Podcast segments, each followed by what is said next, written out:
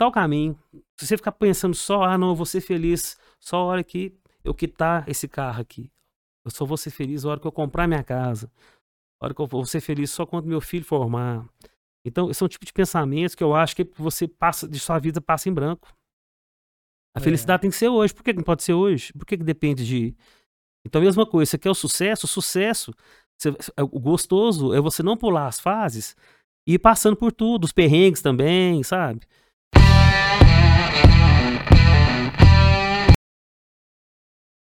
Olá, pessoal. Tô com um convidado aqui muito especial. Conheci o Cássio na academia, né? A gente Verdade. fazia academia e ao mesmo tempo batia papo de empreendedorismo. Na hora que a gente ora, olhava lá, o tempo já tinha passado. Às vezes nem malhava direito, mas a resenha ficava, né, Cássio? Era bom, né, cara? Não, é verdade. A gente até podia juntar novamente, porque era um grupo seleto ali. Aquela turma era boa demais, né? É, turma boa, e a gente, a gente acabava que fazia academia, academia que muita pra gente aí sofrimento, se tornava um os melhores momentos do dia. A gente chegava lá, a gente encontrava com os amigos, a gente dava muita risada, né? Era, era, muita, era muita brincadeira. E malhava também, treinava também, né? Não deixava de treinar. E acabava de fazer o network, indicações, então várias oportunidades ali surgiam eh, durante a, da- daquele processo, né? Da academia. A pandemia veio, eh, encerrou né, com a- com a- com a- no início ali com isso. E a gente precisava de fazer novamente, cara, que era E- muito e bom. era tenho muita divertido demais, né. Cássio? É, muito É divertido. divertido que a gente. É uma resenha saudável, né? Verdade. Uma brincadeira saudável. No final tinha uma corridinha no morro, né? Quer corrigir no morro era só pra colocar a tampa, né? Era só pra gente chegar em casa suado, mas não, hoje foi pesada. Era só pra reclamar um Morri, mas tô vivo, né? Tudo Pode ser só com bar de flores, né? Tem que, É. tem que ter uns espinhos também. E, e tinha um detalhe, né? Quando o UOL não passava a ficha, tinha, você passava a ficha pra gente. Você já era experiente no É, assunto, eu né? já, porque eu comecei lá, vocês entraram depois, né? Eu tava com, com, com ele já, então acaba que você vai pegando ele um, um ritmo de treinamento. E antes tinha o D60. É. Você mandou um abraço pro UAU. Tinha o D60 lá na Profit. Aí era um misto, tinha homens, mulheres, eram várias pessoas e, e dificilmente fazia que- aparelho, né? Era mais aeróbico, pegava, fazia, subia o morro, né? Que tinha um morro lateral lá, subia o É. morro, fazia abdominal, era funcional, né? Um exercício funcional. E depois foi moldando, come- eh, começou a se mudar o grau de dificuldade, e muita gente deixou de ir, começou a afastar um pouco, né? Pra... E foi ficando os- alguns ali. E esses um sou, foi eu. Porque eu realmente, eu, eu, eu, eu, falo assim, quando você vai fazer atividade física, muita gente começa animado, entusiasmado, passa um pouquinho e ela perde esse entusiasmo. Ou porque não atingiu o, o objetivo de emagrecer ou de ficar forte. Mas se você conseguir perceber a disposição que você tem quando você treina, se conseguir perceber os seus resultados, começar a comparar resultado de exame e começa a melhorar É tudo, verdade. se emagrecer, se ficar forte, é lucro, sabe? Eu, eu, eu comecei a, a olhar para a questão de academia, de atividade física. É, para mim é a mesma coisa da rotina que eu tenho que tomar banho, escovar dente, me alimentar. Então, para mim, eu não consigo ficar é, é, sem atividade física. Muitas vezes você não consegue manter aquele ritmo por causa do, do trabalho, essas coisas, você não consegue manter aquele ritmo que a gente tinha naquela época, de, de É. né? Porque era praticamente diário, né? Que a gente É. fazia. Mas eu, eu, por exemplo, hoje, hoje eu não consegui de manhã, eu vou à noite. Então eu vou fazendo, sabe, esse tipo de. é, eu não deixo de ir. Eu não vou todos os dias, não tem como, mas pelo menos três a quatro vezes por semana eu, eu, eu, faço atividade física. Não faço dieta. Tem isso também. Tem gente, muita gente reclama de, da atividade física não fazer resultado, mas também não faz dieta. É. Eu, cara, Sou Joe. Porque não, a gente já faz pra não ter que fazer, entendeu? A gente treina pra não. Mas enfim, mas a, a disposição é outra, né? Quando você É. faz atividade física, é outra disposição. É, até você resolver as coisas do, do, do- dia a dia, os problemas do dia a dia, você tem mais tranquilidade, mais equilíbrio para poder resolver. É, muitas vezes a gente já fica chateado com raiva de alguma coisa. Na academia também você consegue extravasar isso. Dá uma sabe? desabafada. Dá uma né? desabafada. É, quando, dá- quando acontece, igual, por exemplo, foi o nosso caso, né? De, de ter uma interação de turma, se É. treinar com uma dupla, é, ele, ele é mais saudável, eu acho, é mais gostoso de fazer.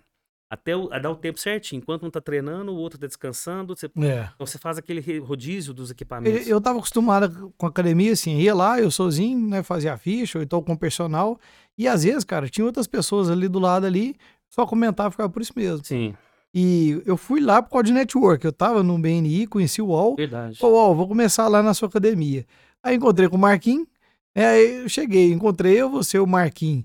Tinha o, o, Túlio. o Túlio, né? Doutor Túlio também. Túlio Valente. Aí, cara, aquilo ali virava um bate-papo Tinha o legal. Henrique também, o fotógrafo. Henrique também, o fotógrafo, né? É, teve um resultado fantástico o emagrecimento, né? Sim. E nós sim, começamos um bate-papo falando de saúde, né? Que é uma das coisas que o empresário tem que preocupar muito. Sim. É, mas quem no- nos ouve aqui parece que a gente tá, vai falar de saúde, né? É, Mas o, o, que, o tanto de negócio que a gente observava ali dentro acontecendo, né? E foi onde que eu te conheci como né, empreendedor, empresário. sim. E né, não sabia, inclusive, que você é filho da, da Lúcia, que é amiga da minha mãe. Sim, são, verdade. elas são amigas lá no Grande. Sim. É, e depois eu fui desco- descobrindo que eu te conhecia, né? Conhecia a sua família, né? Verdade, eu também não sabia, né, da, da sua empresa, eu não sabia do seu. do- A gente foi descobrindo ali, E a gente foi fazendo amizade e cada um foi fazendo contando pro amizade, outro. cada um numa área diferente. É, Ficou interessante, né? bem interessante. E, e- E eu queria te perguntar, né, por exemplo, é, eu sei que você tem vários ofícios, né, várias, vários empreendimentos, né, vamos, vamos dizer assim. E, né, eu sei um que, quando eu descobri, eu achei fantástico, né, empresário do, do, do Thales, né? sim, o do- Thales Maia. Thales Maia. Então eu queria que você falasse um pouquinho, assim, como que despertou, né, essa questão, assim, do... é, dele ir pra cantar e tudo. Eu sei também que isso tem a ver com a família também. O pessoal Sim. aqui vai ouvir também a história completa, né? Então, o Thales é meu filho, né? Muita gente não sabe. O Thales é meu filho e eu comecei. Parece irmão, que você é bem novo, né? Então, quando ele nasceu, eu tinha 20, eu tinha, ia completar 21 anos. 21 anos. É, então, nossa diferença, praticamente, nossa diferença de idade é, no início parecia até menos, né? Vai, vai passando o tempo, o cabelo vai branqueando e tal. Não tanto. Mas o Thales, ele tinha. O Thales, quando ele, com volta de 10, 11 anos de idade, ele começou a manifestar é, sobre questão de musical, assim. Começou a aflorar nele essa questão musical. E a gente ia pra roça, ia pra casa dos amigos. Foi na época que o Bruno Marrone lançou um, um DVD acústico, um CD acústico que estourou, que dormia na praça. Você lembra Ah, disso? Lembro. Então foi nessa época. Então a gente chegava nos, nos lugares, eu sempre escutando esse tipo de música no carro. Eu era fã, né? Sou fã do Bruno Marrone e tudo. E ele manifestou a vontade, eu pensei, então eu vou te colocar na aula de violão, você quer? Ele quer. Aí nós colocamos ele na aula de violão e eu pensei, o ele vai aprender a tocar violão. Ah, nós vamos chegar no sítio, ele tocando violão e eu cantando, olha que maravilha. E o plano era perfeito.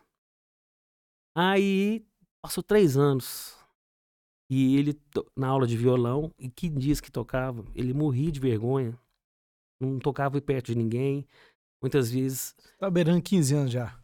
sim, beirando 15 anos. E ele ia lá naquele sofrimento que não queria cantar perto dos outros. Eu, eu, na verdade, eu nem sabia se, já, se ele estava aprendendo alguma coisa, porque ele ficava na dele. Aí um belo dia eu fui num evento em Lagoa da Prata e conheci uma dupla sertaneja lá. Chamava, eh, chama Bruno e Saulo. Chamava porque eles separaram depois. É Bruno e Saulo.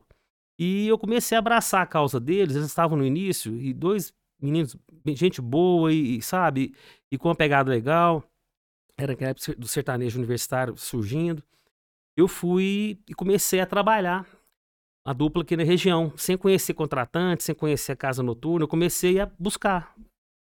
E chegou assim, eu lembro que no primeiro mês eu consegui fechar uns seis shows pra eles aqui na região. Eles ficavam hospedados lá em casa. Aí eu, Bacana isso. é, e eu, traba, eu, saí, eu, eu ia trabalhar e eles ficavam lá com o Thales. Você conheceu porque eles estavam tocando um evento que vocês Eu estavam. fui numa, numa festa de aniversário de um amigo meu em Lagoa da Prata. Lá e você viu, "Ó, esses caras são bons. Sim, aí eles me convidaram para um show com banda, e tudo, porque lá no aniversário eles estavam só voz e violão ali, é, Uhum. forma é, informal, né? Me chamaram para um show deles, com banda completa e tudo. Eu fui e gostei muito. E, e eu pensei, eu vou dar uma força para esses meninos lá em Divinópolis e na região. Então eu já conhecia, por exemplo, o Juninho lá do Hangar. Aí eu já fui lá conversar com o Juninho, nós fizemos um teste e tal. Era o Jonas Babilônia.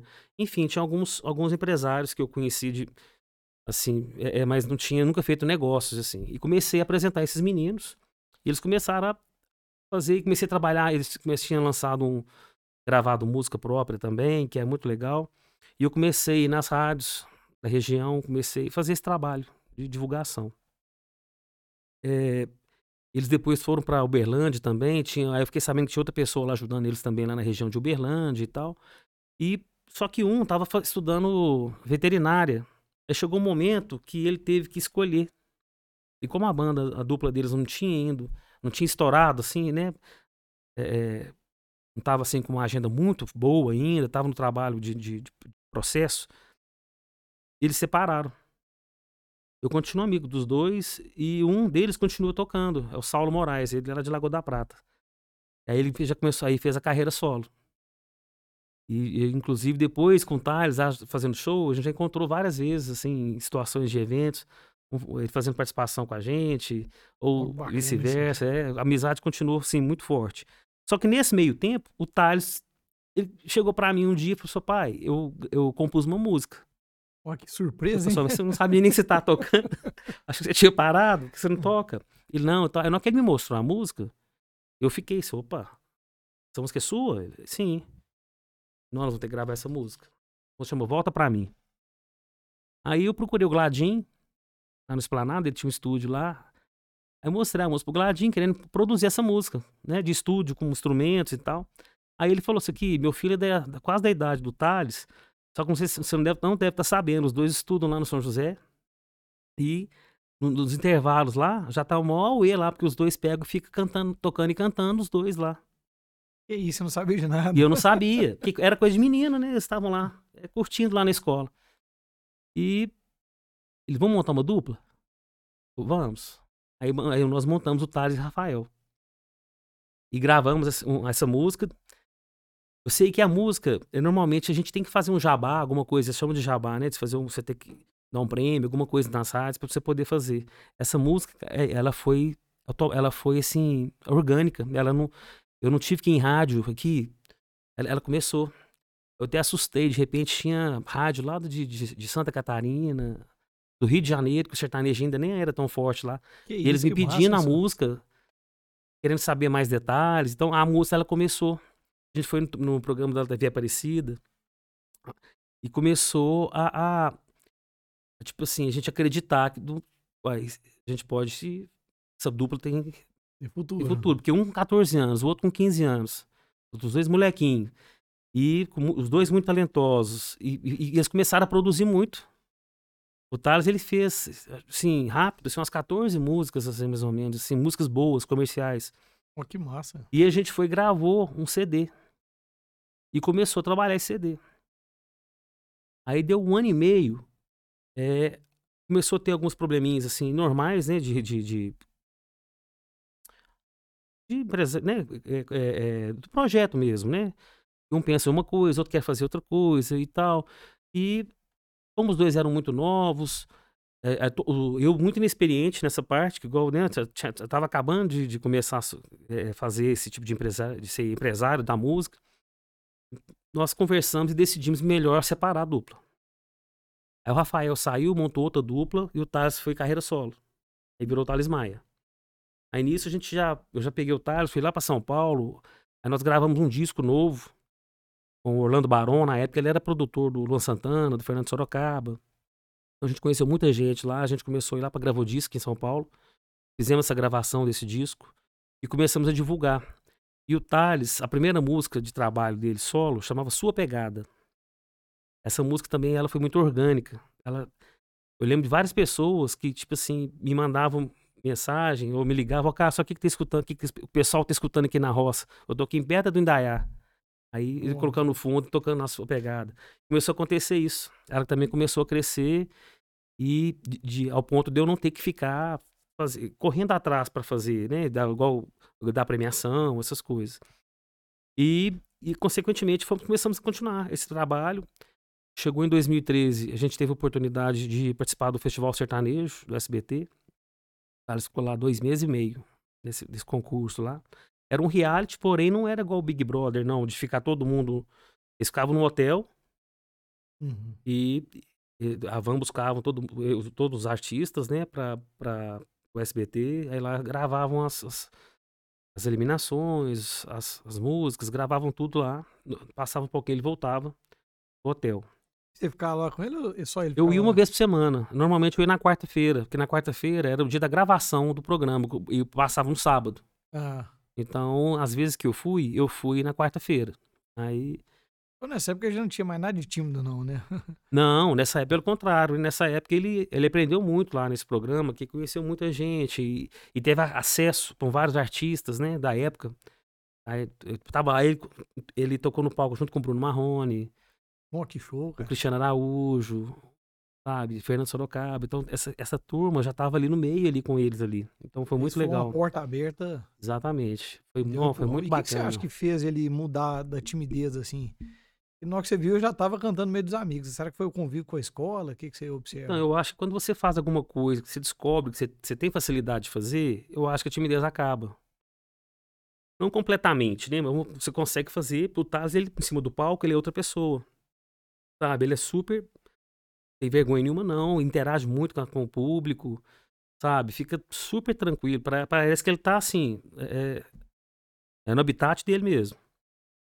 E quando, se for antigamente, igual ele era, ele era muito tímido, mas era essa timidez, tipo assim, ai, tem que pegar violão, todo mundo olhando eu tocar e tal. Então era uma timidez normal, porque ainda não tinha segurança, sabe, de, de poder fazer. Porque já sentiu mais seguro aí. É, e, e- era, e né? aí o que aconteceu? Quando ele entrou, encontrou com o Rafael, o Rafael já era mais instrumental. Então ele tocava muito bem violão e viola. Mesmo o Thales estando com violão, o Rafael já fazia já ali a, a base, entendeu? Fazia Ah. o, o principal. Então Então, você começou a cantar. Aí, aí começou a cantar e soltar mais a voz. Mas aí a gente fez também trabalho com fonoaudiólogo, fonoaudiólogo né? Ele fez é, é, aula de canto, então ele se preparou também para isso. Porque no início a gente sentia que tava faltando pressão assim na voz dele, sabe? Ele era afinado, cantava bem, porém, a hora que tava com a banda, com o microfone, eu senti que ele tinha pouca pressão na voz. Então a gente foi, a gente foi tentando corrigir essas coisas e tudo. E tem música que ele fez, que ele, que ele gravou, que ele escreveu, que depois nós produzimos. Eu, sim, impressionante, assim, como a idade que ele tinha, ele, ele grava coisas assim, com conteúdos tão legais, assim, sabe? E se você pegar a letra, você fala, nossa, não acredito que foi um menino de 15 anos que. Ele tinha o costume de ouvir música desde criança? Então, ele, ele foi pegando os hábitos meus, né? De, de, por exemplo, até de, de referência. Ele também é super fã do Bruno Marrone. Ele é muito fã é, do Zezé de Camargo Luciano, Chitãozinho Chororó. Então tem essa, essa velha guarda e tem a nova também, né? Você que eu- ficava ouvindo a música e ele ficava ali É, a, a- acompanhando ali. acompanhando e, e é o que eu escutava no carro mesmo. Então, como eu comecei a interessar muito por música sertaneja, eu tinha os lançamentos todos. Ah, eu fiquei sabendo que tem uma dupla lá de os gordinhos lá em Belo Horizonte estão fazendo sucesso e tal. Quem que é? Ah, então peraí. Aí já, ah, isso aqui. Quando, quando você vê, você, já, você, você, você estando no meio, você começa a perceber as coisas e começa a garimpar. Então, é- é, acontece muito da gente escutar um CD que ainda não está conhecido, a pessoa não fez sucesso, mas você tem acesso, fala assim, esse aqui é bom, esse aqui vai, esse aqui vai conseguir, esse aqui vai subir. Aí quando você viu, o cara tá lá, tocando nas rádios, fazendo Isso, Você já sucesso. tem essa percepção, esse olhar, né? É, você já consegue. Até aproveito, Cássio, pra- aqui eu busco né, é, os insights para quem vai começar. Sim, Então, assim, entrevisto todos os tipos de empresários, né? E é importante, então, você dar algumas dicas, assim, de sucesso, de ouro, para quem vai começar a entrar na música. Por exemplo, tem uma pessoa lá que despertou, falando, ó, o meu sonho era trabalhar com isso, com música. Que, que... Só que a pessoa tá lá atrás, né? Lá naquelas dificuldades que o Thales estava passando lá. sim. E às vezes, infelizmente, às, às vezes essa pessoa não vai ter um pai que vai ter esse olhar e esse apoio, né? Porque é, às vezes a pessoa não tem essa percepção, né? Não tem esse poder. O que, que você indica para essa pessoa, assim, que tá se despertando e tem esse sonho? Então, eu acho assim, ó, primeira coisa é a gente tem que desapegar sobre, sobre críticas. O que acontece muito, a pessoa ela, ela escreve uma música e ela vai te mostrar e ela só quer saber da aprovação. Você criticar ou falar que não gostou, a pessoa fica até com raiva de você, sabe? Muita gente manda composição pra mim. E, e muita gente não tem a noção. Porque acha que, que saiu aquela música, ele conseguiu compor, escrever, mas sem o subconsciente dele, ele gravou lá, ele tá, ele tá copiando melodias de outras pessoas, ou, te- ou tá indo ser muito repetitivo no, no- algumas músicas, já, já são sucesso. Então, e- quando você vai fazer esse tipo, ou quer forçar muito, por exemplo, que a minha voz tem que ser igual ao do Bruno Marrone. Cara, não pode. Então, tipo Tem assim, identidade da tem pessoa. identidade, né? exatamente. Então, aí a gente vai fazer alguma crítica, quando, quando eles nos perguntam, eles me mandam as coisas, e eu vejo que muitas vezes que eu falo a verdade, olha, você tá no caminho, você é afinado e tudo, mas tenta fazer isso, pegar a sua. Então, nisso, isso eu já vejo que muito artista, ele quer ser o artista, mas não aceita esse tipo de crítica. Então, ele quer uma aprovação automática. Isso aí eu acho errado. Então, uma dica que eu dou é, é a mesma coisa se for vender um carro. Então, se o cara colocar defeito no seu carro, não é pessoal. não- ele não tá te chamando de pneu careca, de, amortecedor ruim. Não, ele tá fazendo uma observação, porque ele tá querendo comprar o carro. Só, o carro, o seu carro não me interessa, que ele já foi batido e tal. Então você não pode. Tem gente que pega pro pessoal, né? Acha que tá ofendendo e tal. Então, é o desapego de críticas. Você não pode sofrer com crítica, não. Que vai ser uma coisa natural que vai É acontecer. natural, né? vai acontecer com todo mundo. Eu, eu não conheço uma pessoa que nunca teve crítica. Certo? E, e fica tentando forçar também. Não tentar forçar só a música. No sentido de aqui, ó, eu tô é, com essa música, eu gravei e tudo. Aquele ali para ele é um filho. Só que, como talvez ele não tenha noção de musical, ele não percebeu que aquela música não é comercial, por exemplo.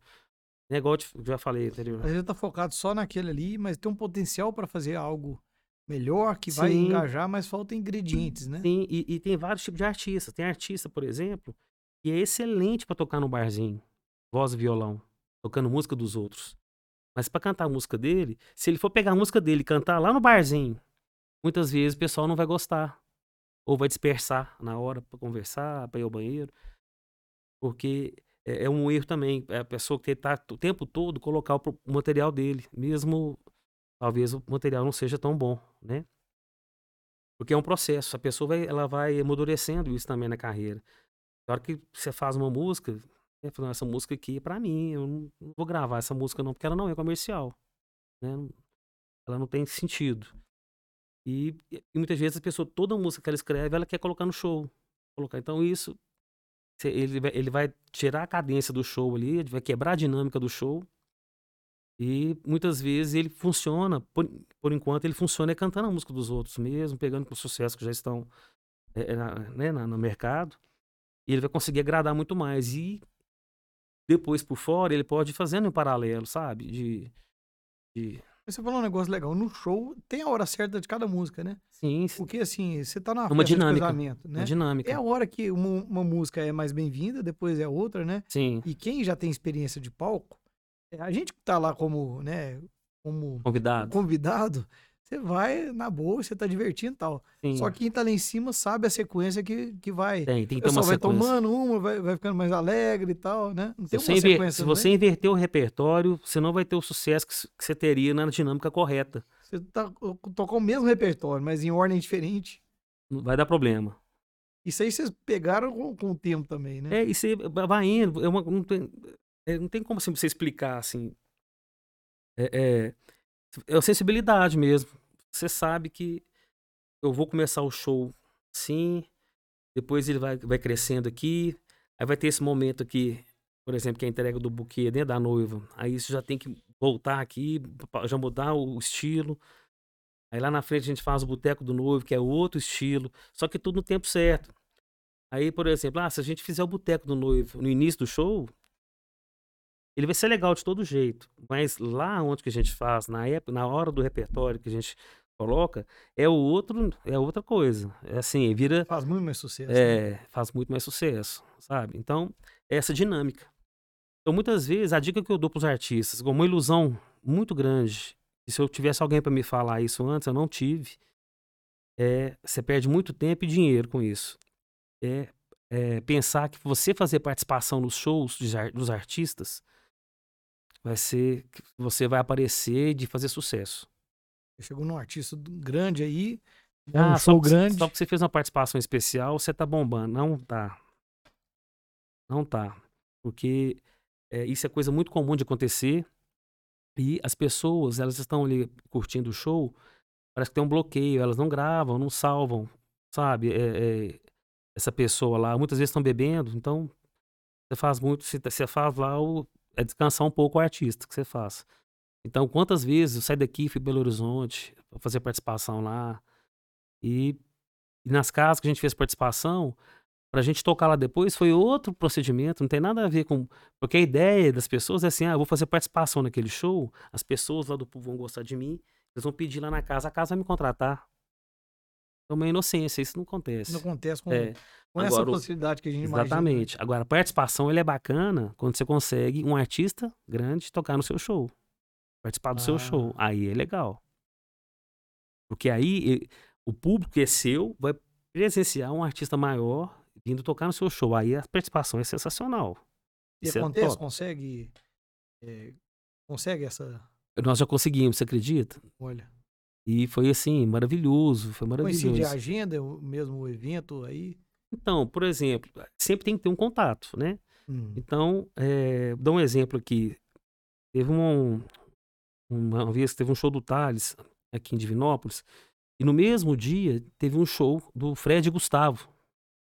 Fred Gustavo estourado na época. É, é, uma música então Valeu, você lembra? Aham. Então, eles estavam estourados, fazendo agenda, tocando o Brasil inteiro. E coincidentemente nesse dia, eles tinham um show em Itaúna. E só que o show lá era mais cedo que o nosso. E esse contato, é, tinha amizade com eles, fez o convite, eles vieram. Nó, que massa. Pô, foi muito legal. Eles tocaram três músicas com a gente no palco, interagiu com, com o público. Então isso foi sensacional, assim, cara. Foi, foi muito legal. Foi, aí vale a pena, sabe, essa participação. Já te- já- aí depois disso aconteceu mais alguns casos, assim. É, e então a, a dica que eu dou é essa: é, é- é começar a fazer, passar pelos processos, sabe? Tipo, não tentar pular a fase. Vai ter, vai agra- agrada primeiro como, como músico, como cantor, mesmo cantando música dos outros. É, é lógico que isso é normal, todo mundo começa a escrever música e tudo, mas tenha desapego crítico, deixa as pessoas criticarem, porque isso faz, vai fazer parte do crescimento e não É desanima. importante também escolher a pessoa que vai criticar, né? Porque, por exemplo, se a Sim. pessoa chegar até você que tem experiência já com essa avaliação, é um feedback muito importante, né? Sim, É, não é pro cara ficar com raiva, não, peraí, ele tá me falando algo que ele tem experiência. Que o problema é quando ele pede também opinião com uma pessoa que não conhece nada, não gostou, porque a gente pode gostar ou não gostar das músicas, né? E às vezes ele tá com um tesouro na mão também, mas compartilhou com a pessoa errada. Pode ter acontecido isso também, né? pode, mas o problema é o seguinte: muitas vezes a própria família enaltece aquele produto, né? Então ele fica muito confiante. Normalmente acontece o contrário. Ao então. contrário, aí ele fica É. muito confiante. Entendi. O material dele é muito bom e tudo. E todo mundo que fala mal, você tá, você tá, você não entende nada. Então, aí fica difícil, sabe? E infelizmente, tem muita gente que é sem noção sobre isso. Eu te falei, pra ele é um filho. Então, você vai falar mal do filho dele? Não é, a mesma coisa. Ele, Ele, não vai entender o ele não que, que entende você tá que, você né? tá, que você, a crítica sua é construtiva, né? Que ele, essa música aqui, ok, né? Ele se esforçou, mas ela não é comercial, é uma música que não vira o artista. Então tem esse, esse lado. E, e muitas vezes tem o artista, por exemplo, também que eu conheço, que ele dá conta de fazer, ele sentar aqui, tocar violão e cantar, cara, se apaixona com a voz dele, com afinação e tudo. E com banda, ele já não funciona. E mais, mais apropriado pro solo mesmo. É, tá, sabe? Então acontece isso também. Chega na hora de tocar com a banda, tocar com fone, com clique, porque eu fico o tempo todo o clique na cabeça, né? Você já teve acesso. Não. Fica o tempo todo. tu, tu, tu, Pra todo mundo. Tem que entrar naquele ritmo, né? É porque você não sair do ritmo, exatamente. Você não sair do ritmo. Então tem esse, esse, esse processo. Aí a pessoa não se ade- ade- a- a- adequa também com isso. Então ela fica frustrada, fala assim, nossa. E muitas vezes também a pessoa não tem noção que, que disso, aí, aí começa a forçar. É, até oferece até pra tocar de graça, paga tirando do bolso, pagar os músicos pra tocar numa festa e tudo. Aí e acaba que, assim, né, não, não agradando e tal. Então é, é- são processos. Tem processo ser seguido. É, e né? você gostar de uma coisa não quer dizer que você é aquilo também, né? Tem gente que quer ser artista, e só que ele não é artista. Sabe? Então não Vai ser um esforço bem maior, né? é um esforço bem maior e muitas vezes ele vai lá na frente que ele vai descobrir isso, né? E esse é difícil, cara, criticar, sabe? Até a crítica construtiva, mesmo ele te pedindo opinião, é difícil. Você está É. mexendo com o sonho da pessoa, sabe? E, e a pessoa pode guardar uma mágoa por você, por você, sendo que você estava tentando era ajudar, né? Pois é, e, e você faz esse trabalho assim, se, se outra, outro artista quiser que seja um empresário, que dê essa, essa inicialização, ou então que seja um empresário, você tem espaço hoje para fazer isso? eu já, eu, eu já até tentei fazer isso uma vez, só que é, é complicado, porque o, o difícil, por exemplo, de dupla é são duas famílias ali. Então são várias cabeças pensando. Aí foi uma das coisas que a gente. Não, então vamos. Aqui agora vai ser só eu e o Thales, né? Pensando. Então foi essa a ideia. Aí se você vai ajudar outra pessoa, você tá arrumando a mesma coisa, quer vir outra família ali, e com, com as mesmas ilusões, com os mesmos sonhos e tudo, e planta em você ali uma. É coisa boa ou coisa ruim, né? Ah, ele não conseguiu ou conseguiu e tal. A expectativa é grande. A né? expectativa é muito grande. E igual eu te falei, você trabalha com o sonho de uma pessoa. E hoje em dia é, é muito complicado, você vê muito hoje, é, você fazer investimento, por exemplo, financeiro, e lá na frente você perder essa. essa a hora que a pessoa consegue um, um, um- um espaço, aí isso já fica jogado de lado. Isso acontece também. Mesmo tendo contrato, aí dá ação judicial e tudo. Mas é, assim, é muito desgastante e desagradável, sabe? Então, e como a gente tem outras coisas, outras, outras, eh, outros empreendimentos, aí hoje em dia eu não pego, assim, sabe, para ajudar, para fazer. Ajudar sempre. Mas como profissional, você sou empresário, vou investir em você, fazer, vou produzir suas músicas, vou colocar na rádio, isso eu não faço mais não. É porque, igual você falou, é um trabalho no início, deve ser um trabalho. Ele deve ser o contrário, muito grande no início, depois vai diminuindo, né? Não, ele só aumenta, Só aumenta. só aumenta. Porque se você faz uma música boa, pra você manter ali depois é difícil, é mais difícil que você chegar ali, sabe? É, a gente que está de fora acha que assim, estourou, estourou, né? É, não, é, é, assim, né? difícil. Tanto é que tem Cresce, muita vezes, com artista aí de uma música só, né? Faz uma música, faz sucesso nacional, depois nunca mais produz mais nada, não, não consegue.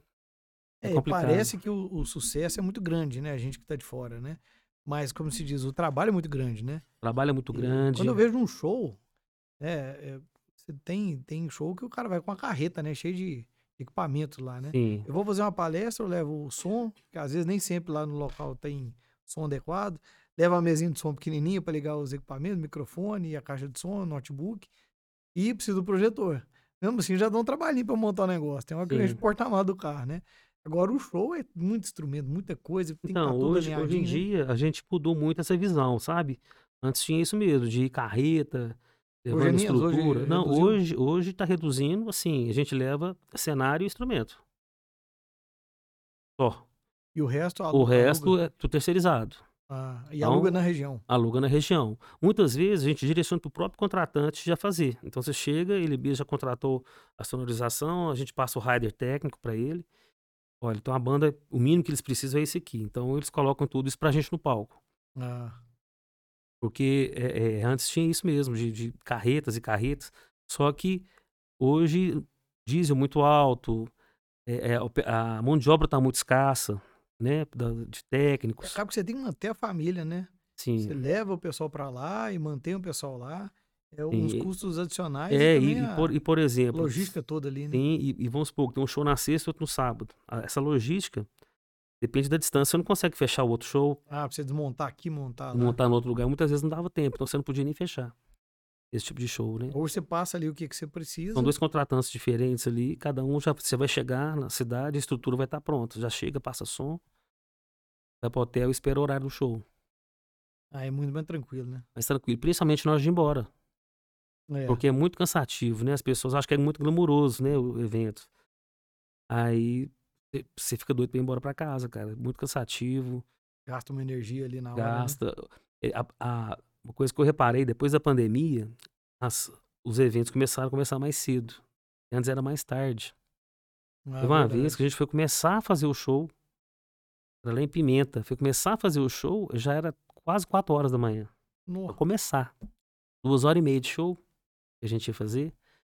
Eu cheguei aqui em Divinópolis, só o quente já pra almoçar. Então isso é muito cansativo, né? Isso é desgasta muito. E, e quando você a estrutura já é terceirizada, você acabou o show, guarda as coisas e embora. né? o mais principal rápido, ali, é mais rápido. embora. E os shows agora também eu tô notando que tá começando mais cedo, assim. Principalmente show particular, tipo casamento. Ô, ô Cássio, a pandemia foi complicado demais pro segmento de vocês, né? Muito complicado. E eu, eu lembro do, do show, né? Que eu não sei se foi uma live, acho que foi uma live sua. Do primeiro show depois da pandemia, que emoção que foi. Cara, peguei o celular, cara, que eu até chorei. Eu não tava acreditando, sabe? Que é, é, a gente, no início, todo mundo mexe com evento, achou que ia ser dois meses. É. Não só o evento, todo mundo, né? É, então são dois meses aqui e tal, vamos segurar numa boa. Coisa foi. De repente, já não ia ter Réveillon, não, não vai ter carnaval. Quem trabalha com shows é, são as épocas mais, é, que, mais rentáveis. Réveillon, carnaval, sabe? E já não ia ter todos os eventos, até os pequenos, todos sendo remarcados ou cancelados.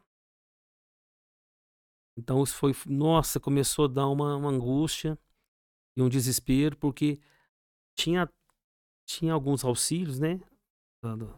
Mas a pessoa, muitas vezes a pessoa só, por exemplo, você pega lá os te, o técnico de som, o técnico de luz, a vida inteira ele só fez isso, ele não sabia outra, outra profissão. Ah, aí você pega lá um ajudante, lá um hold. É, essa, pessoa, essa, essa turma sofreu muito também, porque eles ficaram sem chão, né? Não tinha. E, e a maioria dessas pessoas não trabalham, eles trabalham como freelance, então não tem um, uma carteira registrada. E como é que eles, como é que eles iam fazer, né? A sorte, graças a Deus teve auxílio e tudo, mas naquele início ali, a gente fez, até, até a live que a gente fez foi é, para ajudar o pessoal que pega na graxa, sabe? Tudo que a gente arrecadou nessa, na, na nossa live foi para quem estava trabalhando no evento ali, os, os, te, os técnicos de som, técnico de luz, hold, os próprios músicos, que, que, os que precisassem. E a turma toda, mesmo que não trabalhava com a gente, que estava no, no métier aí, que, que, perdeu por causa da pandemia, sabe? Então a gente ajudou muita gente, graças a Deus. Que foi um tsunami, né, cara? Assim, foi evento sofreu demais. Né? Assim, Foi e, imaginar isso. Né? Sim, e, e, uma coisa que foge de sua mão, né? É. Quando o problema você consegue, se você pegar e consegue resolver, é diferente. Porque você dá seu jeito. É. Agora, quando não depende de você, aí é o problema, porque como é que você vai fazer? Você tá cheio de ideias, cheio de planos, só que uma questão ali de política, né? E, e, e fechamento de tudo, tudo cancelado, não pode isso, não pode aquilo. Então foi muito complicado mesmo. Muito complicado. O pessoal sofreu muito. A gente sofre ainda. Eu falo que ainda tem uma ressaca, sabe? Dessa pandemia. É, tem muita banda que fechou, que separou, acabou. Eu trabalho também na Nulex. Né? Eu sou gerente financeiro do Lex Luthor. É? Sim. E lá a gente tem muita, muitas pessoas registradas, são fichadas, bonitinho e tudo. Essas pessoas sofreram menos que as que não são registradas né? Porque lá nós fizemos suspensão contratual, é, é, meses que, que não tinha show, nós pagamos o salário quando não estava na suspensão. Vocês tinham uma estrutura toda ali para poder. É, com toda a dificuldade do mundo. Isso, é, né? Mas eles não ficaram sem receber nenhum mês, assim, sabe? Eles deram todo o auxílio. É, as pessoas que não eram registradas, a gente procurou também para poder ver quem precisava de ajuda. E acaba que a música também, esse, esse meio, principalmente com os músicos, assim, eles sempre têm, muitos músicos têm outra, outra, outra fonte, sabe, de renda, trabalho em outro lugar. E esses aí sofreram menos, né? Uhum. Mas no início todo mundo sofreu, porque fechou tudo. E a gente, aquela é, incerteza, e, né? E na, no, a gente vem aí numa, né, passando várias crises econômicas, tal, uma atrás da outra, né? Do, coisa que vem historicamente, né? Sim. E o problema que eu observo é o seguinte: é, tanto empresário como colaborador, a gente começa a ficar gastando muito em cima do que a gente recebe. Então, por exemplo, você tem dois ofícios, né? Se o cara é, canta e também tem o trabalho, ele tá somando aquelas duas coisas ali e geralmente tá pagando um financiamento, tá pagando outra coisa, tá pagando os custos de casa e tudo e tal, tá meio que entrando e saindo, né? Não tá guardando muito dinheiro, né? Infelizmente, a gente, o brasileiro, acho que não tem muito esse costume, né? E, por exemplo, se uma fonte parou, já é insuficiente, né? Acho que a pessoa já entra no vermelho, né?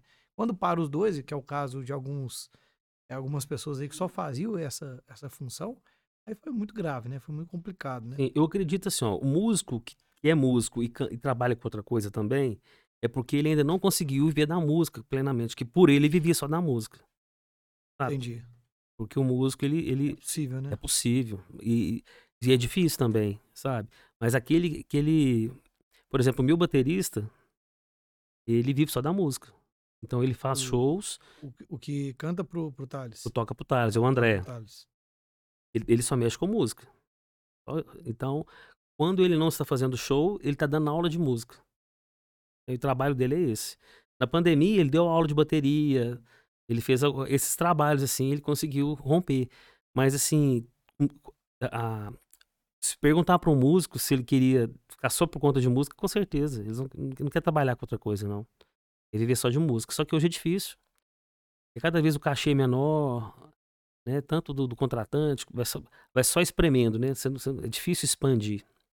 E quando É. você consegue chegar no patamar, você pega aí, por exemplo, aí um, um Gustavo Lima, aí já tem um escritório, a, a maior parte ainda fica com, né, com o empresário, com os, os investidores. É, é, não muda tanto assim a questão de cachê. O custo deve ser alto também, né? O custo é muito alto, é muito muito, alto. muito alto, né? A divulgação é muito cara. Muito div- divulgação. Gravar uma música do, do, do- do nível, por exemplo, de um artista maior, os produtores é, é- é o valor de um carro para Hum. produzir uma música, sabe? Um carro bom, carro caro. É super assim, é muito pra gravar, caro. e depois ainda tem que É, para alavancar gravar. ela, ainda é, tem pra que você- ainda divulgar ela. divulgar ainda é mais. é, gasta muito mais, sabe? É, o investimento é muito pesado. A gente fala coisa de milhões para você poder É. atingir. Tem assim, se a pessoa tem um sonho, tem um talento, tem que. Tem que, que investir. dedicar, né? Sim, dedicar e sem tentar pular fase. E é uma coisa que eu sempre falei com o Thales, que pode ser que. ah, Né, um dia você, ah, quer saber, eu vou desanimar, vou desistir. Eu não vou, não vou querer mais fazer isso mais, não. Só que se você pegar, é sempre aproveitar o caminho. Sabe? É. É aproveitar o caminho. Porque senão, se você ficar focado só no, no resultado, aí você vai passar, você vai perder os melhores momentos. Que os melhores momentos são esses do caminho, sabe? Eu tenho muita saudade, cara, a gente pegando o carro, eu e o Thales, indo lá pro sul de Minas, ficando lá três, quatro dias lá na região, e, e indo numa rádio, vai na outra, vai na outra, e já tudo agendadinho, os caras tocando nossa música. Chegava lá na. Teve uma vez na Varginha, teve um evento da Itatiaia, lá no centro da cidade, naquela concha acústica lá. Foi super engraçado, porque a gente estava divulgando lá, só que não tinha ido pessoalmente o Thales. Eu que ia lá na rádio, fiz a divulgação, fiz, entreguei uns prêmios para sortear lá e tal. E eles tocando a música do Thales, beleza. Aí eles fizeram uma festa lá da rádio e convidaram alguns artistas. O Thales foi um desses. Aí eu lembro que, tipo assim, era, era pra ficar cada artista na média de 10 a 15 minutos no palco. O Thales ficou uma hora e vinte, cara. Nossa. E, o- e, e- a- e o público louco lá com ele e tudo. Aí na hora de sair, até então eu tava lá no palco filmando, tirando foto. E vendo o pessoal da frente, lotado. Assim, você não via um, um cimento, era só gente. a hora que vem atrás, que sai lá da atrás da caixa, da, da- dessa concha acústica, que abre a porta, tinha uma galera lá, cara, esperando por ele. Eu lembro que foram seis seguranças. Nossa, que chique, hein? É, e não dava para levar para o hotel direto. Então, o que, que eles fizeram fazer? O meu carro estava mais próximo, então nós tivemos que ir pro carro primeiro, para depois ir pro hotel. E nisso até eu apanhei lá no meio da turma, né? Porque o pessoal avança para querer tirar, pra, pra encostar na pessoa, né? No Aham. Thales e tal. Foi super engraçado, foi uma sensação, assim, muito diferente, assim, que eu tive, foi muito prazerosa. E, e eu não tava tendo essa proporção, sabe? de, de então, esse processo foi maravilhoso. Isso eu nunca mais vou esquecer. São coisas assim. É o caminho. Então, Aproveitar o caminho. é né? aproveitar o caminho. Se você ficar pensando só, ah, não, eu vou ser feliz só a hora que eu quitar esse carro aqui. Eu só vou ser feliz a hora que eu comprar minha casa. A hora que eu vou ser feliz só quando meu filho formar. Então, esse é um tipo de pensamentos que eu acho que você passa, de sua vida passa em branco. A É. felicidade tem que ser hoje. Por que não pode ser hoje? Por que, que depende de. Então, a mesma coisa, você quer o sucesso? O sucesso, você- o gostoso é você não pular as fases e ir passando por tudo, os perrengues também, sabe? Fa- Tudo faz parte.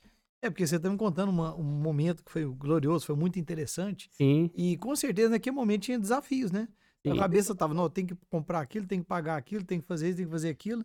Se você tivesse focado no que tava pra fazer, você não tinha curtido esse Não, momento. e isso foi um prazo, assim, uma diferença de uns dois anos depois que o Thales é, começou a carreira solo. Pra você ter uma ideia, no, no dia da carreira solo, a gente fez um show de, de lançamento da carreira solo, foi aqui no hangar, foi em agosto, no mês de agosto. Não sei se foi 5 ou 6 de agosto. Aí, bom, passou o outro final de semana, já tinha um show em Bom Despacho. E no outro final de semana, um show aqui em São Gonçalo. E o Thales, ele já tocava tanto em São Gonçalo quanto em Bom Despacho, ele já estava fazendo sucesso com o Thales e Rafael. Aqui no hangar ficou lotado, foi, não, cara, foi maravilhoso. Foi, foi, foi lançamento, assim, aquela coisa que dá aquele, aquele ânimo, aquela injeção de ânimo, foi, nossa, vai ser sucesso, vai ser, vai, vai ser maravilhoso. Aí no outro final de semana, nós fizemos em Bom Despacho. E lá em Bom Despacho, a gente fez junto com o Lex Luthor. Lotado, cara, lotado, sucesso, a gente feliz da vida, fez assim, nó, agora, agora sim. Aí no outro final de semana, em São Gonçalo, lá no Clube Social, é, no dia do evento lá, tinham 23 pessoas. Dessas 23 pessoas, duas trabalhando no bar, três seguranças, quatro seguranças e a banda. O resto, aí tinha lá nove pessoas como, como, como que comprou convite. Aquilo via assim uma, uma, um desânimo, né? Aquele desânimo que vem naturalmente, assim, nossa senhora, a gente achou que ia bombar, porque eu era conhecido lá já, sabe, as, músicas, as músicas dele já tocava lá, como dupla. E foi divulgado e tudo. O contratante que contratou lá, né, divulgou tudo, eu vi, eu, até na rádio ele colocou o carro de som na cidade e tal. Eu falei, mas não pode e tal. No dia eu sentei na praça, lá no banco da praça. Aí quando você senta assim. Lembrou do Bruno É, só que. sentei lá na praça, cara, e, e tipo assim, a, a, a, faltando uns não, na verdade já tinha começado o show, porque nós fizemos o show assim mesmo. O Thales falou, não, pode ter uma pessoa aí, pai, que eu vou fazer. Nós fizemos o show, aí tipo assim, tinha uns 15 ou 20 minutos que já tinha começado o show, eu fui lá pra fora. Ele tava me dando uma agonia, sabe? De, os nove que foram, parecia que, sabe aqueles shows do Big Brother? Que ficam ali na frente do Sim. artista, ficou daquele jeito. Pessoal animado, cara, cantando e bebendo, fazendo uma farra. Nove pessoas interagiu com a banda, com o Thales, eles fizeram o, o diferencial, assim. Eles fizeram acontecer. Fizeram acontecer. Quando eu vejo Big Brother, eu lembro dessa cena deles lá na frente, assim, do palco, igualzinho os, os quem fica na casa lá, né? Os participantes, e quando eles colocam a atração lá na frente. Foi a mesma coisa. E eu fui lá para fora, cara. Naquela tristeza, num desânimo, com a mão na cabeça, sentei lá no banco da praça, pensei, fiz, gente do céu, olha pra você ver eu achando que o negócio é, era fácil. Não, não é fácil. Depois eu fiquei sabendo, o cara colocou no dia lá do evento, teve uma festa na rua lá. Ah, concorrência complexa, né? Porque é, mas ele achou que o horário era diferente. Era aberto. era aberto. Era uma festa de igreja lá. Só que é o seguinte, aí depois, né, ele me contou isso depois. Eu falei com ele, pois é, mas a pessoa, ela mesmo de graça na rua, a pessoa gasta lá. Ela consome bebida, comida, né, que tem na, nos barraqueiros lá é. nas barraquinhas. Então acaba a pessoa e, ela mesmo o evento acabando, a pessoa já ali, ela já começou mais cedo, então ela não, ela não vai estender. É uma cidade pequena. É. Mas enfim, então são fases, são processos que a gente passa. Aí a gente me deu uma depois que no outro dia que passou, eu já acordei no domingo pensando assim, não, eu vou mudar isso aqui. E a gente começa a te dar um, um ânimo, um gás para quem gosta. Dá um ânimo, um gás para você ir uma linha diferente, buscar é, começar a, a, a, tentar mudar a história. Eu acho que o negócio aí que é fantástico também, o, o Cássio, é ser pai e filho, né? Sim. Porque na hora que ele olhou para você e falou assim, ó, vou fazer com poucas pessoas, com uma pessoa que seja, eu tenho certeza que isso aí na sua cabeça entrou assim, é, eu também vou fazer acontecer do meu lado, né? Sim. Porque é aquela, aquela energia que surge dali que. É porque a primeira coisa que acontece, as pessoas, todo mundo fica comovido. Isso é o fato. Aí, de repente a pessoa lembra: opa, peraí, será que vai ter um show? Aí o segurança lá perguntando: será que eu vou receber esse cachê? Eu tô aqui. Aí meu músico lá em cima do palco, será que eu vou receber se, não tô, se eu não tiver o show? Então, é. para acabar com isso, nós vamos fazer. Ainda brinquei com o Thales, não, tá certo, nós vamos fazer. É como se fosse o Big Brother, e foi. E é, é, não deixa de. É, tipo assim, é um show. É, é, mais um show pra conta, entendeu? Vamos fazer. Aí a hora que começou a acontecer, eu vi que todo mundo virou a chave, sabe? Fez a noite que tava negativa virar positiva, todo mundo. Foi um negócio assim, fantástico, assim, sabe? Nesse ponto. Assim, a, né? Todo mundo mudou já a mente e não, não, como, não olhou isso como derrota. E vamos fazer da, do limão a né? limonada. Né? Virou uma conquista e história para contar. É. Virou história para contar. com certeza, assim, isso vai inspirar alguém que já deve ter passado por isso, talvez até desistiu. Então, É, porque é complicado, É né? complicado. Aí é onde que eu falo. Muitas vezes a pessoa ela, ela, quer, ela quer, não quer passar por isso. E é, dificilmente ela não vai passar. Igual, por exemplo, um- teve uma etapa que o Thales não passou. Mas como ele começou muito novo, não tinha nem como ele passar também. É porque eu entrei com ele, igual eu te falei, e eu já estava fazendo contatos com, donos de casa noturna. Então, a hora que eu apresentei o projeto do Thales, eu já tinha apresentado o outro e foi, foi sucesso. Então, eles, eu já, já foi mais fácil de entrar no, no circuito. Com cachê, tudo certinho, bonitinho. Porque muitas vezes a pessoa começa no barzinho, e já aconteceu com vários artistas, igual o Bruno Marrone, foram 16 anos. Eles no, bar- no barzinho. Pra depois ter uma oportunidade, Gustavo Lima e tal. É muito tempo, né? Muito tempo. E a- o, o Taz, ele não participou, ele não fez par, ele, ele não participou desse processo de barzinho, ele nunca tocou em barzinho. Porque ele era muito novo, e como eu já tinha um contato, aí eu, eu pulei essa fase. Sabe? Eu pulei essa fase. E. Mas assim, não tinha nem como, sabe? Deixar. Pegar o, o Thales, o Rafael, menor de idade, tá lá no barzinho. Não, não teve essa. Não teve essa. Chegou a ter essa demanda, sabe? A gente nem foi procurado na época pra isso. E de repente eles já chegaram, já começaram. Ele já queimou a primeira etapa, né? É, não, pra você ter conseguiram- uma ideia, eu acho que o, o recorde do público no Point, que a inauguração, o lançamento, o show de inauguração foi lá no Point. Lotou o point. Foi, a gente que tava trabalhando no evento, já não tava dando conta de andar lá dentro. Ficou difícil pra gente trabalhar, sabe? Tava lotado. E então foi uma festa. Assim, foi super bacana. E dali já, aí já, já começou ali no hangar. Aí depois lá em Pará de Minas. Aí começou a, rodar aqui na região do Centro-Oeste.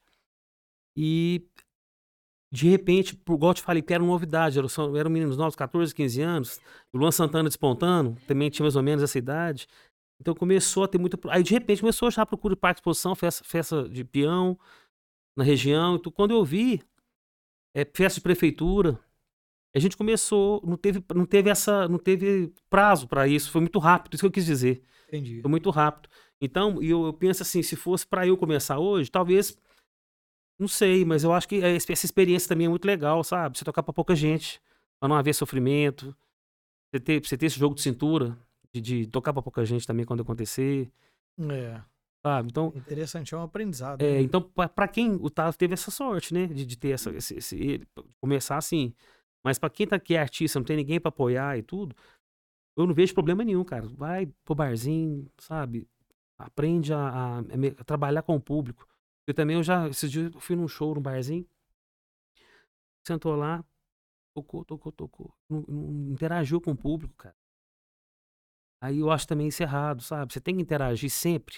Pode ser uma pessoa, ou pode ser mil pessoas. Eu acho que o que diferencial conectar com a turma, né? é conectar, é mexer com a pessoa, sabe? É você poder. É, é, é interação. A interação vale mais do que um gogó afiado.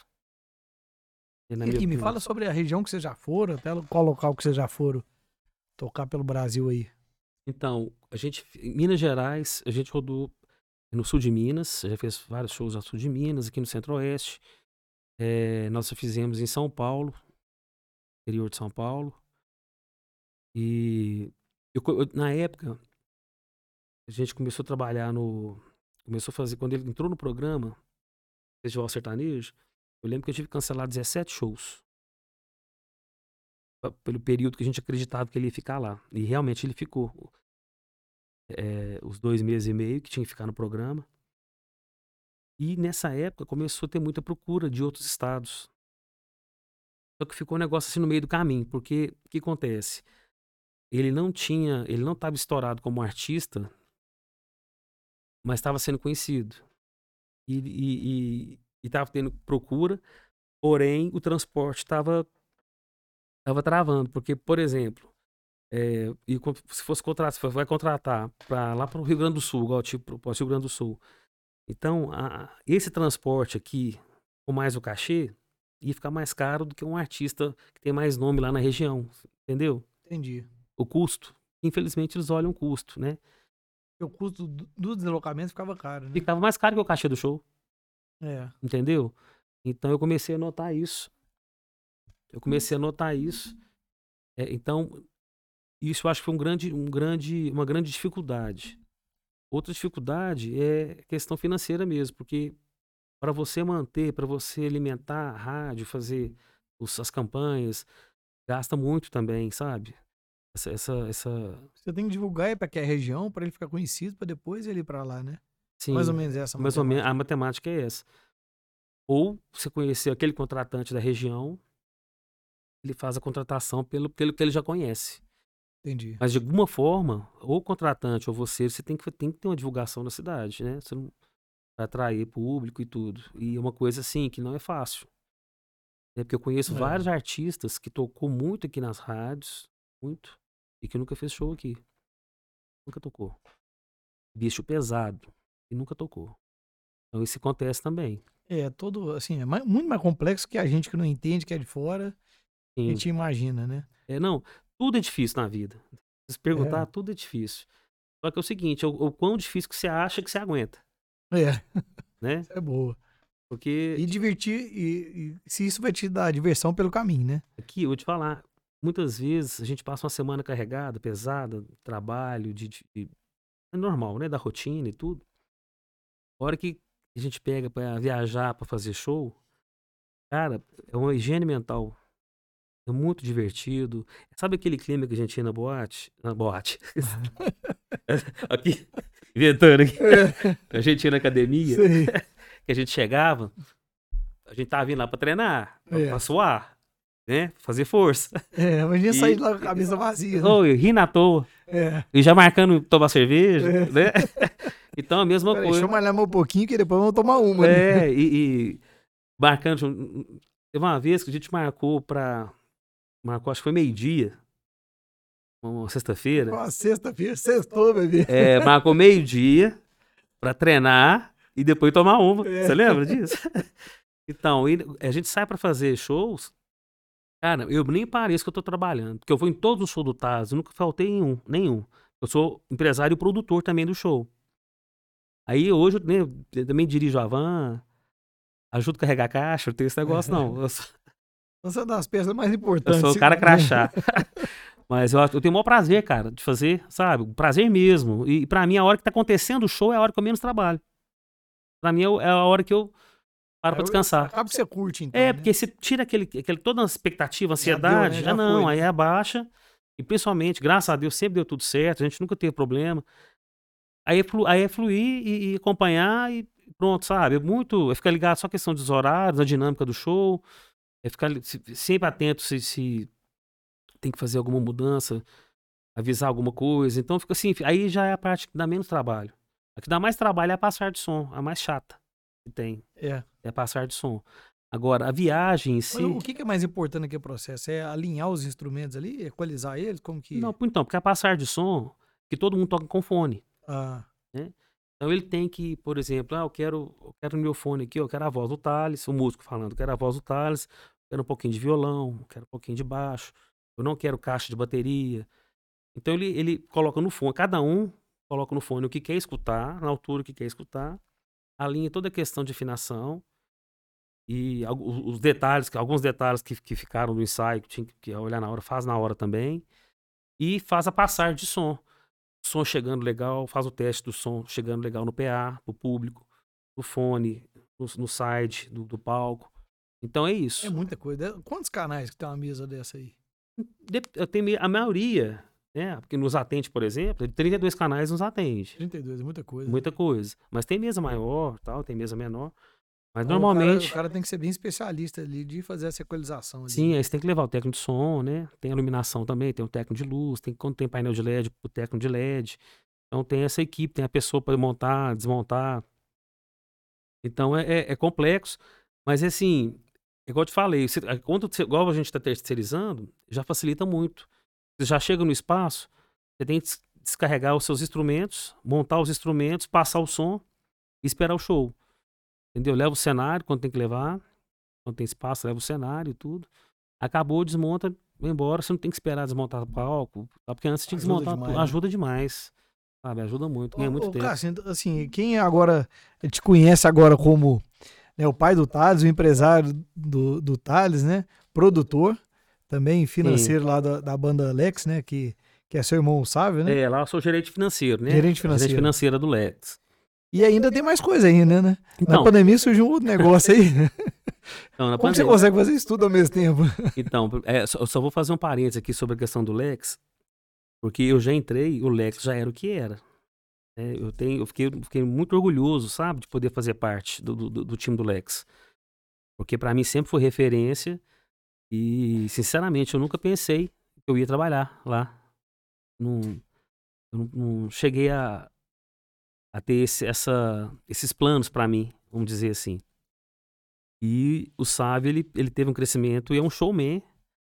A pessoa que, pessoa assim, que eu acho mais espetacular que eu conheço no palco e é mais humilde também, cara. Ele é uma humildade, é uma pessoa que todo mundo gosta dele, ajuda muita gente, um cara super do bem e super talentoso. Você vê a, a, a dedicação com ele que ele tem, sabe? Dos, dos detalhes, cara, do show. Porque ali, o deles ali não tem só a questão do show, tem a questão da arte também, É, né? Tem que preocupar, ele preocupa muito com isso também. é. Então eu entrei no Lex, o Lex já estava em andamento. Esse é o sucesso todo que é. Aí eu entrei no Lex, passou um ano, veio a pandemia. Nossa. Dá uma sensação tão ruim, cara, sabe? De, de potência. Porque foge, da, foge, igual eu te falei no início, né? foge da nossa autonomia.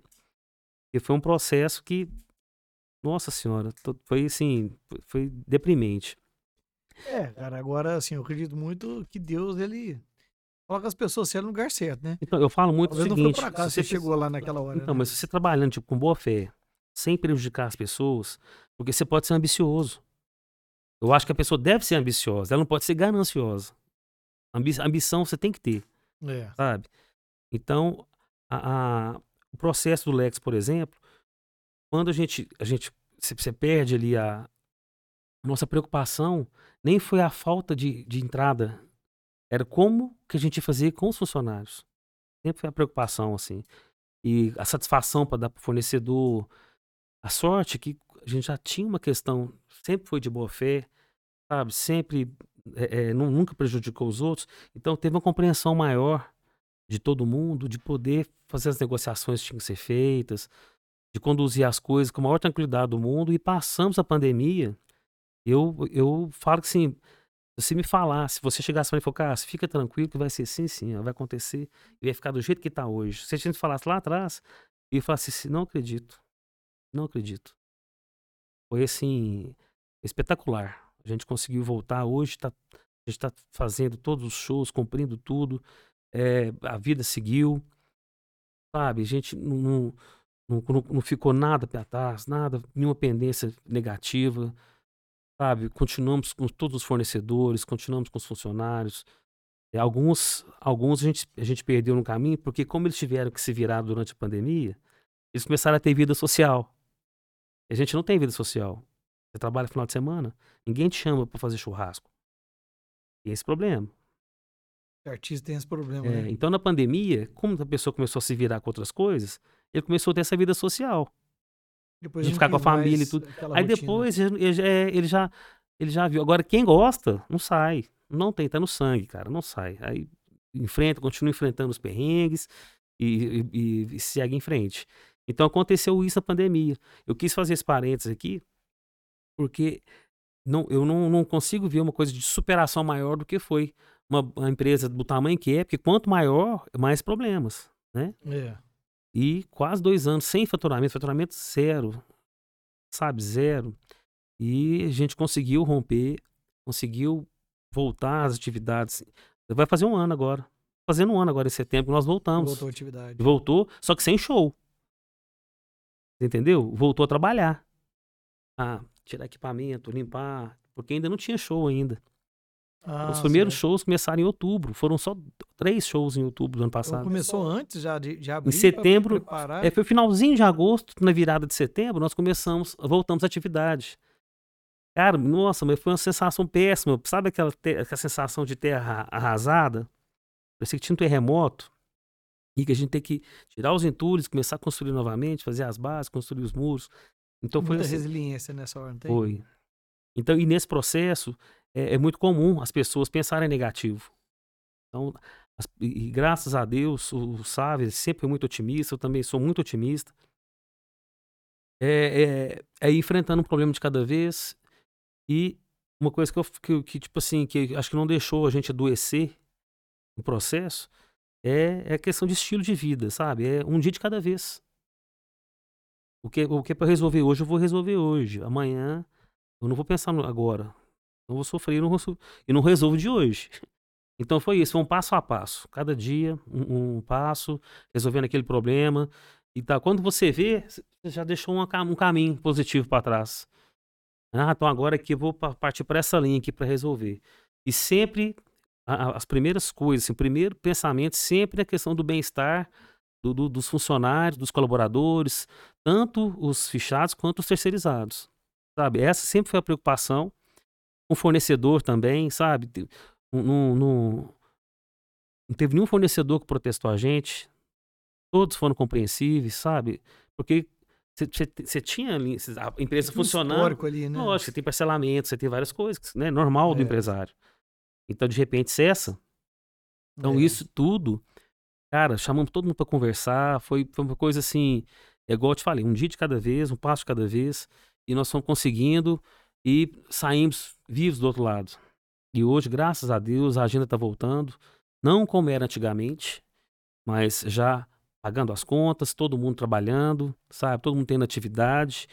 É, ainda, ainda trabalhamos lá, por exemplo, no escritório, o horário as meninas lá com horário reduzido, é, uma fica num dia, a outra fica na, no outro, sabe? Fazendo, fazendo assim uma forma, porque até para elas também, porque todo mundo fez alguma coisa durante a pandemia.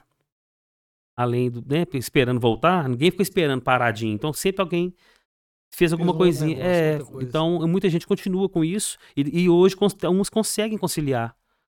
Sabe? A gente ficou, ficou bem flexível nesse ponto.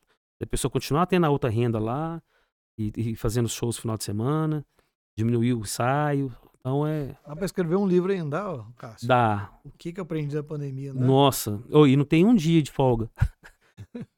pandemia eu não tive nenhum dia de folga, cara. Sempre, não, foi impressionante. Pois é, eh, eu lembro que no início, quando fechou mesmo os 15 dias, cara, eu ficava o dia inteiro no telefone. Eu não trabalhava, não tinha como trabalhar, mas o dia inteiro conversando com um, com o outro e conversando a mesma coisa. O que, que eles vão fazer, o que, que vai fazer, se poder fazer.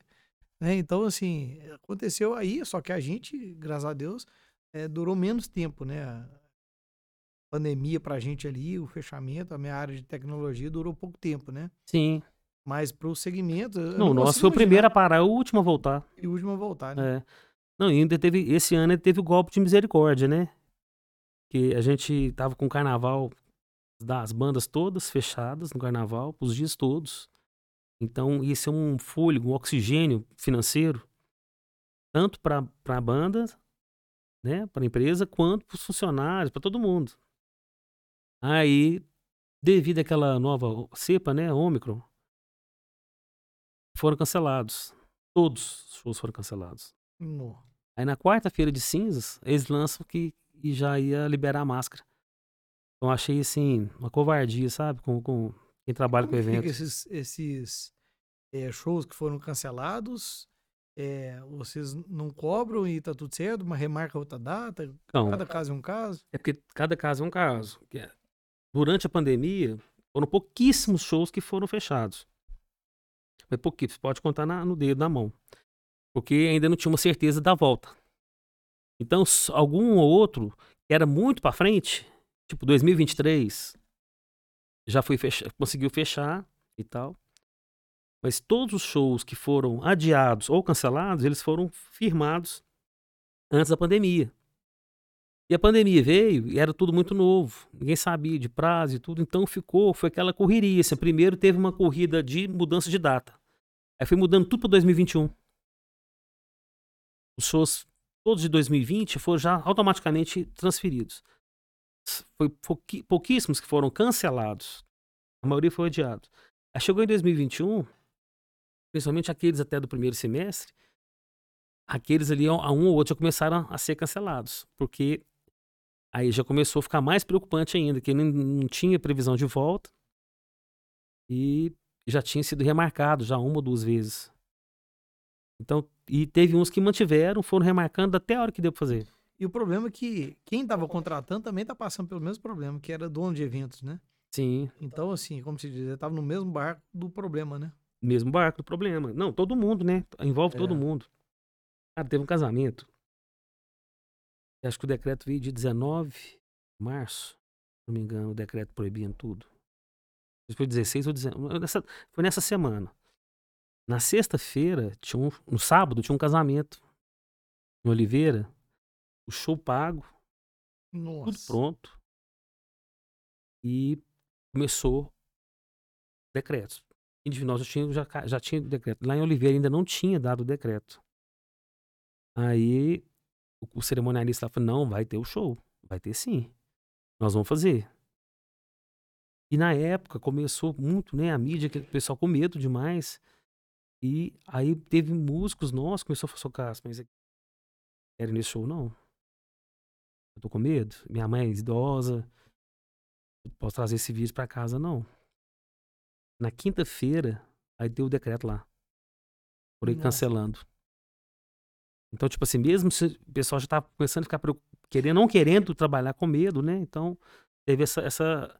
Mesmo se tivesse autorizado na época, o pessoal não ia querer, não. E seria também uma festa, assim, muito com a mistura de, de medo. Não seria um negócio Então, legal, eu né? cheguei a conversar Olha, com o cerimonialista, eu falei assim, aqui, mas nós temos que pensar é o seguinte, essa festa é mais fácil a gente remarcar, esperar passar isso aí e proteger até os convidados, né? Porque É. É só 20 dias que ia acontecer. Naquele momento, pensar são, que é só é, 20 são- dias. é, né? não, dois meses no máximo, Dois meses. entendeu? É. Então, não, não é, a coisa é complicada. vamos né, aguardar e tudo. Só que também a gente não É. sabia do potencial também, né? Do problema. É. A gente, ninguém sabia de Mas nada. foi o melhor naquele momento, né? Assim, Foi. é difícil, né? Porque se acontecesse, e eu fico pensando, é o seguinte: uma pessoa da que a festa lá tem um problema mais grave, perde um familiar, perde al- alguém muito querido, é, né, qualquer querido, qualquer familiar que perder ali, é uma, eu fico um trauma, né, cara? Um negócio que é um peso muito pesado, né? Assim, uma, é uma coisa complexa mesmo de, de carregar essa, essa decisão. Sim, né? e outra coisa também, né? As pessoas podiam decidir por não ir na festa e chegar lá, ter uma festa e gastar com buffet, com banda e tudo, e não ter, ninguém- ter- É. não ter convidado. Era mu- muito complexo. Aqui a decisão ali era uma decisão difícil. E era tudo novidade, a gente, ninguém sabia como agir. Se soubesse. Não tinha né, nem questão de uso de máscara, você lembra? É. Nessa época não tinha. A questão de máscara foi depois que foi Depois que a coisa tomou um, outro rumo. outro rumo que agravou, né? Sim. Ô, Cássio, agora me conta sobre outro negócio que surgiu Então. né, na pandemia mesmo, né? Aí, do- no- durante a pandemia, eu. As minhas duas fontes de renda na época, eh, com o Nulex e com o Thales Maia. Aí cessou pros dois, né? Eventos.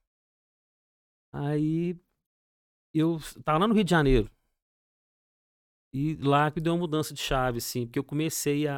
a- a- eu fui no supermercado, fui em outro, e eu não, eu não comecei, eu não tava vendo produtos de Minas Gerais lá. Eu pensei, gente, imagina montar um empório aqui no Rio de Janeiro. E na época eu tava com entusiasmo, porque facinho de eu montar um apartamento lá e ficar ali, aqui, montar lá e tal, e me deu essa, essa mudança de chave lá. E comecei a fazer uma pesquisa de mercado lá.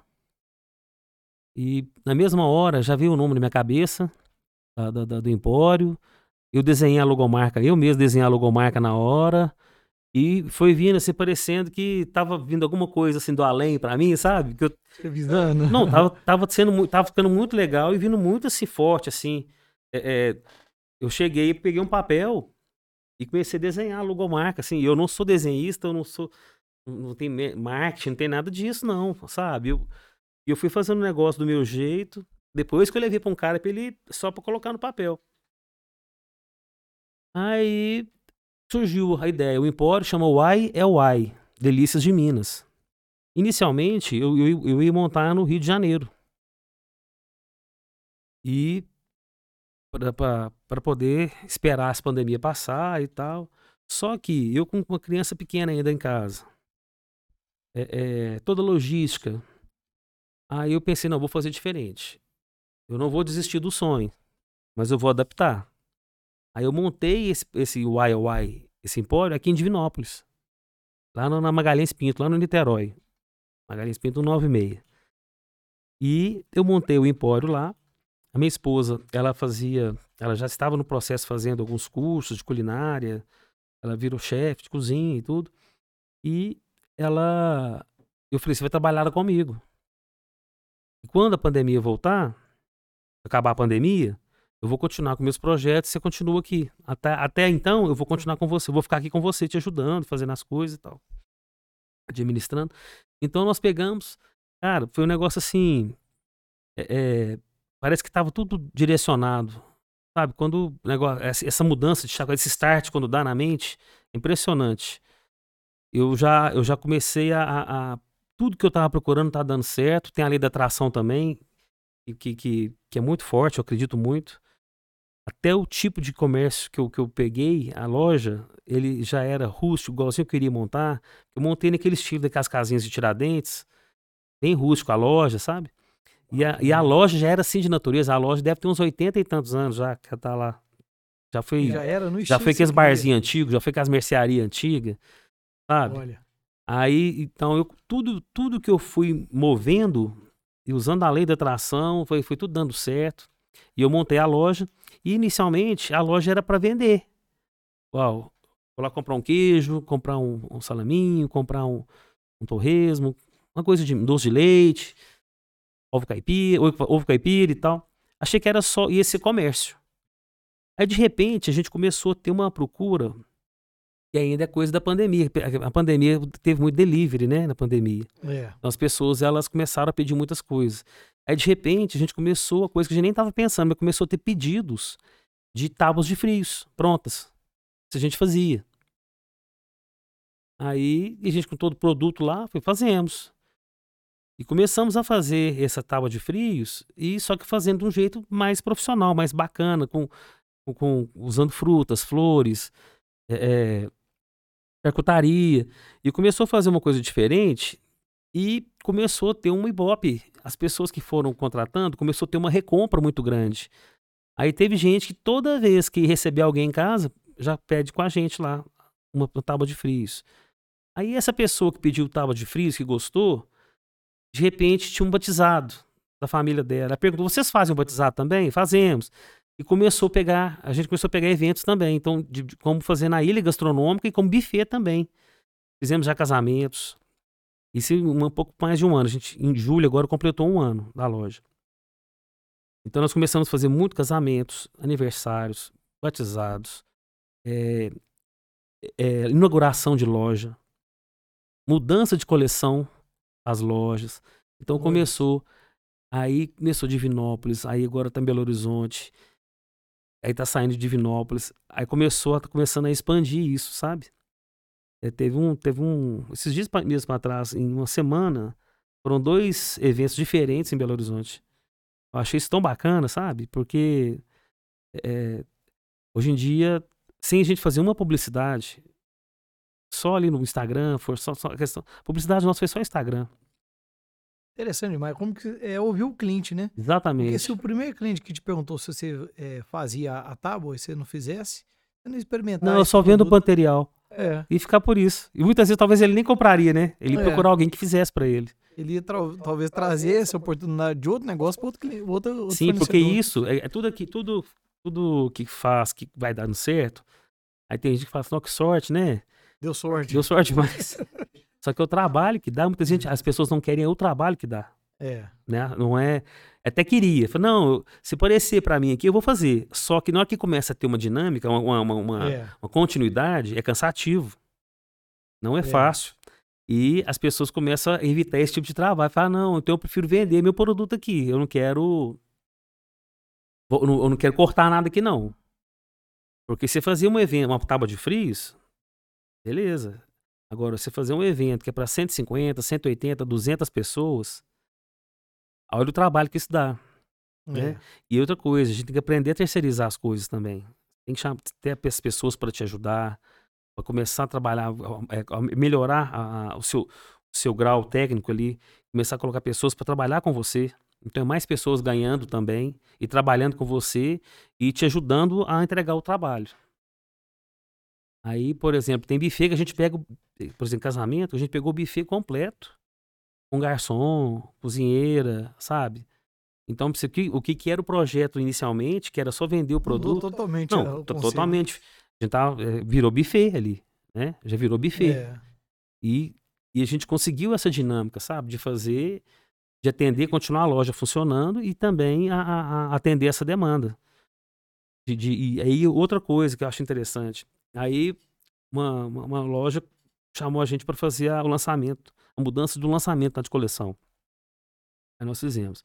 Aí a concorrente viu e já mandou mensagem pra gente querendo uma coisa melhor e maior. Aí a outra viu, já quer uma maior que essa aqui. É com, concorrência boa, né? Concorrência boa. Mas, tipo assim, é, é querendo novidade. Não, eu não É. quero. Porque a gente tem aquela, aquelas peças lá com favo de mel. Você põe um favo de mel que fica pingando, assim. Tem, tem o varal de parma. É aí que tá também, né, Cássio? Não adianta você também entrar pro mercado. Eu acredito, eu vejo duas, duas, dois comportamentos aí, e eu acredito que tem muitos mais. Mas, por exemplo, inovação. Você tá inovando, né? Você tá fazendo de uma forma diferente aquela mesa de frios ali. Sim. Então, quer dizer, cê- não foi por acaso que você deu sorte, né? Outra coisa também, eu acredito que o compromisso seu é muito grande, né? Por quê? Porque a gente indica quem a gente gostou muito, quem Sim. a gente ficou surpreendido, né? Sim. É, já viu aquela pesquisa NPS que o pessoal faz hoje? Que antes você fazia uma pesquisa de satisfação muito grande. Era várias perguntas para você ver se foi bom ou não um pós-venda, né? Sim. Hoje eles fazem uma pergunta. De 0 a 10, é, de quanto que se daria, né? É, de 0 a 10, quanto que você indicaria né, a empresa do Cássio? Sim. Aí se a pessoa falar, de, a- essa pesquisa chegou na conclusão, de 0 até 6, são detratores. Vai falar bem, mas vai falar alguma coisa mal. Ah, eles são muito bons serviço, mas eles atrasam. Ah, mas É. vai ter um mas no meio do caminho.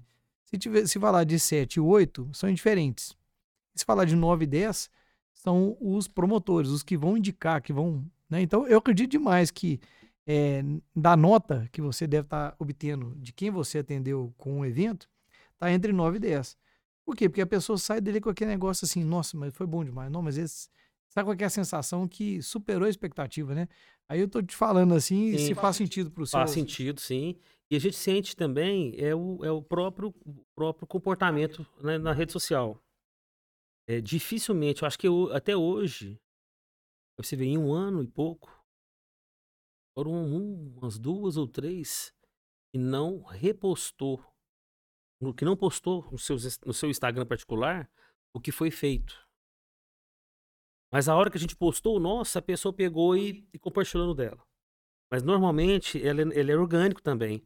É, eu, eu, eu vou sempre contratar, por exemplo, fazer lá uma ilha gastronômica, seu negócio, e você mesmo lá, o Instagram da empresa, filmar, postar e me marcar. Tem gente que já postou e nem me marcou.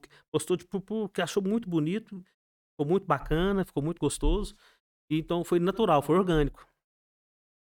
E sem, e sem pedir troca de nada, sabe? Tipo assim, nenhuma permuta. Isso é a prova da satisfação, né? Assim, Exatamente. que, que tá atingindo o alvo, né? Exatamente. Aí, e começou, eu falo recompra. Eu acho a recompra é um, é um, é um sistema muito, assim, muito legal para você, pra você Um termômetro legal. um né? termômetro legal. Que a pessoa que te compra hoje, e não é um produto que você faz todo dia, né? não é uma carne que você vai comprar ali, fazendo no dia a dia, no almoço, não. É uma coisa que você faz É um evento especial. né? especial. E toda vez que você vai fazer evento especial, você lembra da gente, contrata a gente, contrata a empresa, então você pensa assim, não, então a recompra, eu chamo de recompra. A recompra ela tá, ela tá, tá funcionando, né? O nosso trabalho tá funcionando, porque é, e da outra, na, segunda, costuma ser na segunda ou na terceira vez, já nem pede mais orçamento. Sabe também que o preço é justo, sabe? Que não tem exploração, a gente não tem essa coisa. Ah, ah, não tem surpresa. O preço eu observo também que fica em segundo plano quando atinge muito bem a expectativa, né? Ou supera, né? Sim, Porque se a gente comparar preço, ah, vai ser mais barato ele no supermercado comprar, fatiar, montar, sim. é, comprar os insumos. Agora, é, a experiência de pegar o negócio pronto, com todo carinho, todo cuidado e tudo, é, tem um valor muito grande em cima. Então, mas acontece também que se a pessoa for comprar tudo que a gente coloca, se ela for comprar no supermercado, ela vai pagar mais caro, você acredita? Ah, é porque a compra que é comprar no pe- varejo. É- é compra e Né? E outra, ela compra também quantidade maior que não vai usar. Entendi. Você não É gasta. porque você pega uma, uma peça e Então- compartilha com diversas Então eu coloco assim, por exemplo, uma, uma tábua de freezer vai ter lá quatro, cinco tipos de queijo.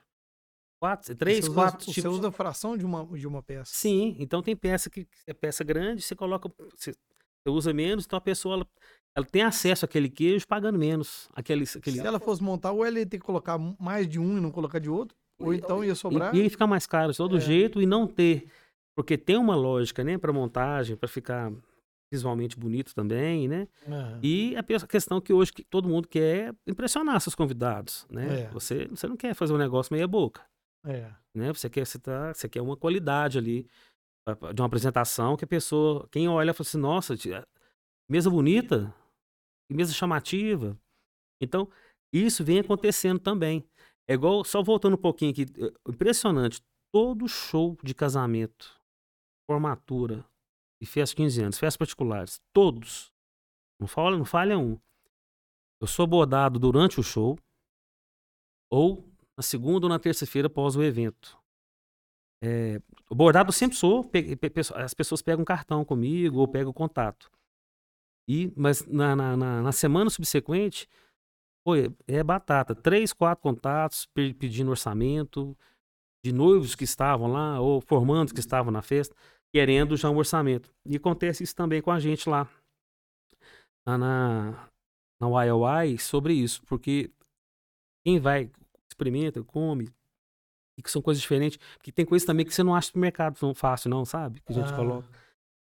Aí a pessoa sempre pega, a gente já, já, até- já deixa cartãozinhos lá do lado da- das mesas e tudo, porque sempre entra em contato também, por indicação, eu tava na casa de fulano de tal, tava muito gostoso, você faz para mim um orçamento, é para tantas pessoas, tal dia e tal. Então ficou, ficou, parece que é, é igual, é orgânico isso, sabe? Então, talvez se eu tivesse é, gastando muito com publicidade, beleza, aumenta o seu, né, seu número de público e tudo. Só que esses, essas pessoas que estão entrando em contato são aquelas pessoas que já vão querendo o seu produto. Né, por indicação, que, que aproveitou, que com, Você investe o, o marketing no fazer bem feito, né? fazer bem feito. Porque aí fica aquele negócio, ó, eu vou indicar porque ficou, superou a expectativa, né? Eu acredito que Sim, tá superando. Porque assim, a gente sempre tem uma expectativa de determinado produto, né? Às vezes a gente tem aquilo criado na cabeça.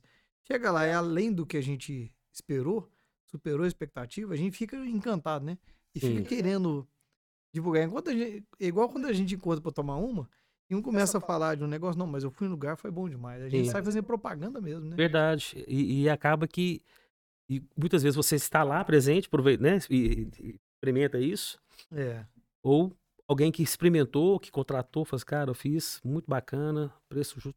Porque o, o preço é justo, sabe? Eu penso assim, é, é, pela, pelo que o efeito, e o efeito, porque é feito o efeito que dá, o preço é muito bacana, cara, sabe? Então, essas empresas, principalmente empresa, todas as empresas que contra- contra- contrataram, sempre, todo evento que ia fazer, contrata a gente novamente.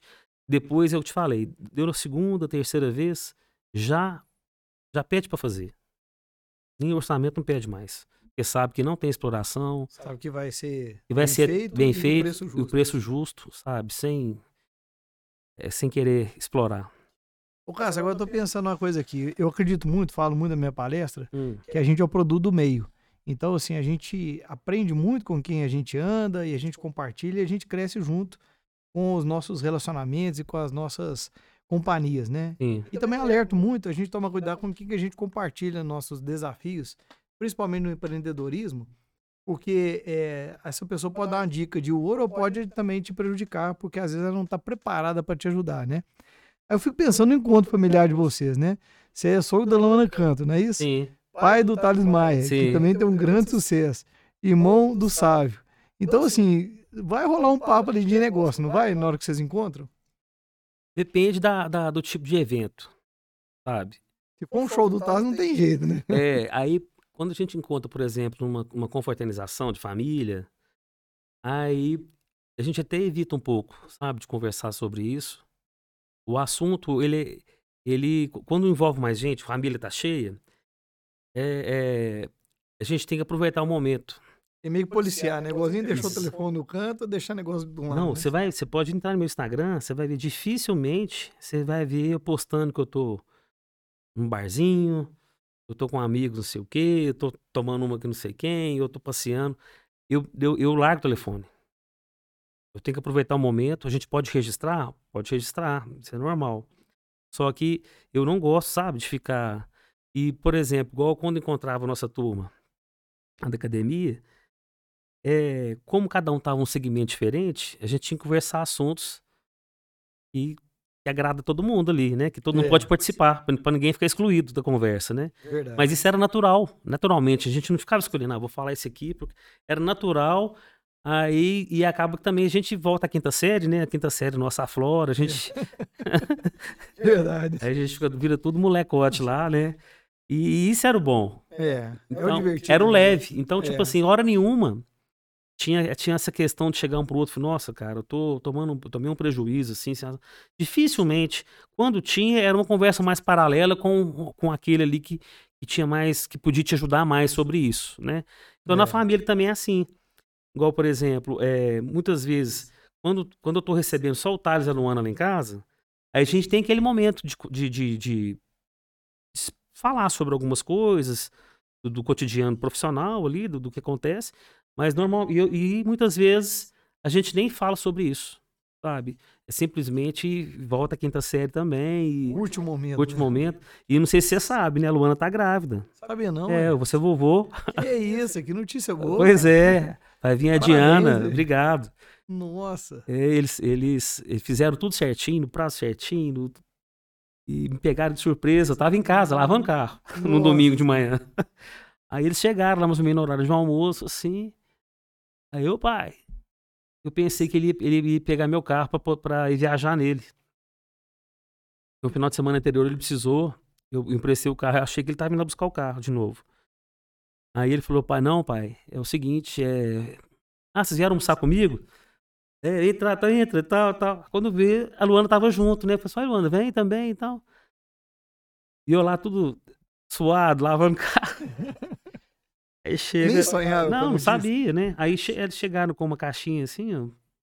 Aqui, Ana, viemos, é, é, viemos trazer pra você e tal. Aí começou, eu comecei a ler assim. Aí tá lá assim, oi, vovô Cássio. Aquele ali eu já parei de ler o resto. Aí ali eu já, Nossa. ali eu já fiquei emocionado. Você tá, é sério isso? Sério, cara. Nossa, mas foi. Aí foi aquela abra, abraçamos e, e choramos e rimos e, e tá sendo aguardado assim com muita felicidade, sabe? Aí, você vai, vai ter o privilégio de ser vovô tão cedo, né? Pois é.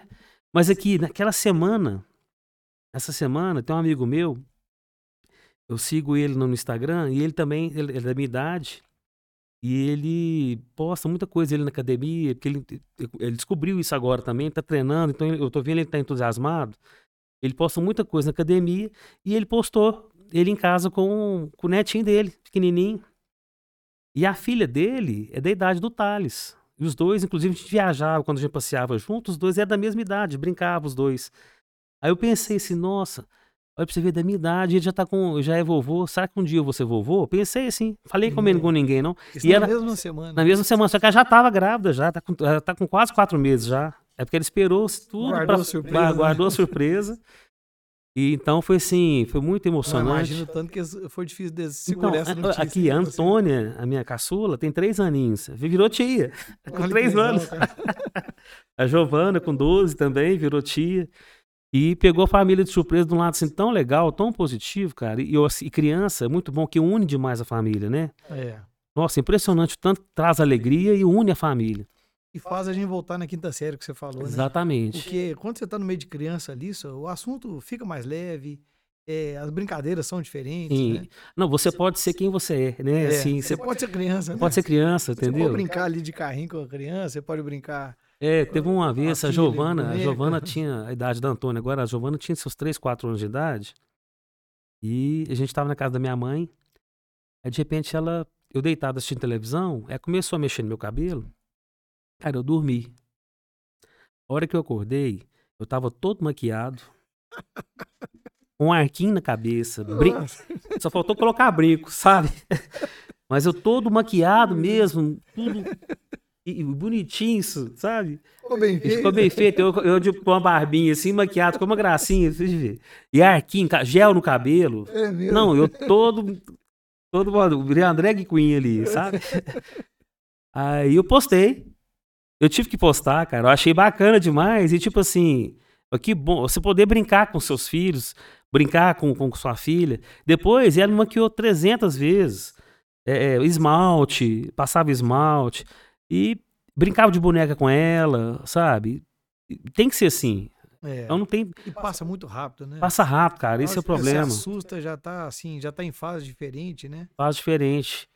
Então você tem que. A, a, o segredo ali, né? É você dar o berço, né? E criar É. pra vida. E agora deve ser bom, né? Que diz que voo é bom demais, né? Não. E na hora que o bicho pega, você entrega pros pais, Pô, né? minha ficha não caiu ainda. Só que eu, eu penso assim. É, é mesma coisa de um filho, É. porém com menos responsabilidades. então você tem que Mais leve um pouquinho. mais leve, você pode curtir mais e. é, ah, não pode dar refrigerante, não. Beleza. Deixa comigo. Não, você tem que ser o vozão ali, do- sabe? Da, da criança falar assim, nó, meu vô é, é espetacular. Adoro meu vô, adoro ir pra, pra ficar com ele. Né? Só que hoje em dia a gente vai ter que olhar até isso, né? Porque a, a- você tem, vai ter que diminuir sua carga ali de trabalho pra você poder ter esses momentos também. É. Né? Acaba- Chega aqui a fase que você vai ter que ter, sim, talvez aumentar o preço, né? E, Isso, e exatamente. reduzir a quantidade, né? Exatamente. Eu, eu acho que é um ciclo normal que acontece na família, né? Sim. É, então, assim, eu tenho. Fiquei 17 anos empreendendo sem ter filho. Aí nasceu minha filha e minha vida mudou. Agora eu quero dar atenção para ela, eu tenho que ser melhor no meu trabalho para me voltar mais cedo para casa. E teve um negócio, um dia que eu fiquei muito marcado, até arrepio de lembrar, que emociona lembrar. Eu tava num cliente, era uma sexta-feira, tipo 18 horas, da- 18 horas, uma coisa assim. E ele virou para mim e falou assim: é, Você não tem filho, não, né? Do Não, nada. É. E assim, não, é um cara, admira demais.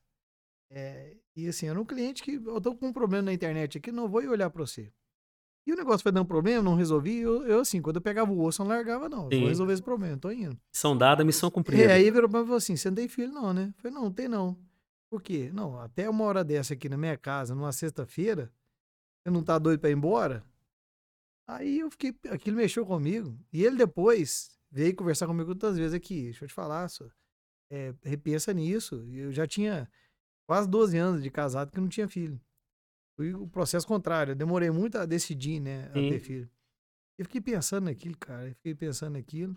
E as coisas foram mudando até o momento da gente tomar a decisão, né? De ter filho e tal. E aí hoje eu entendo o que ele tá falando.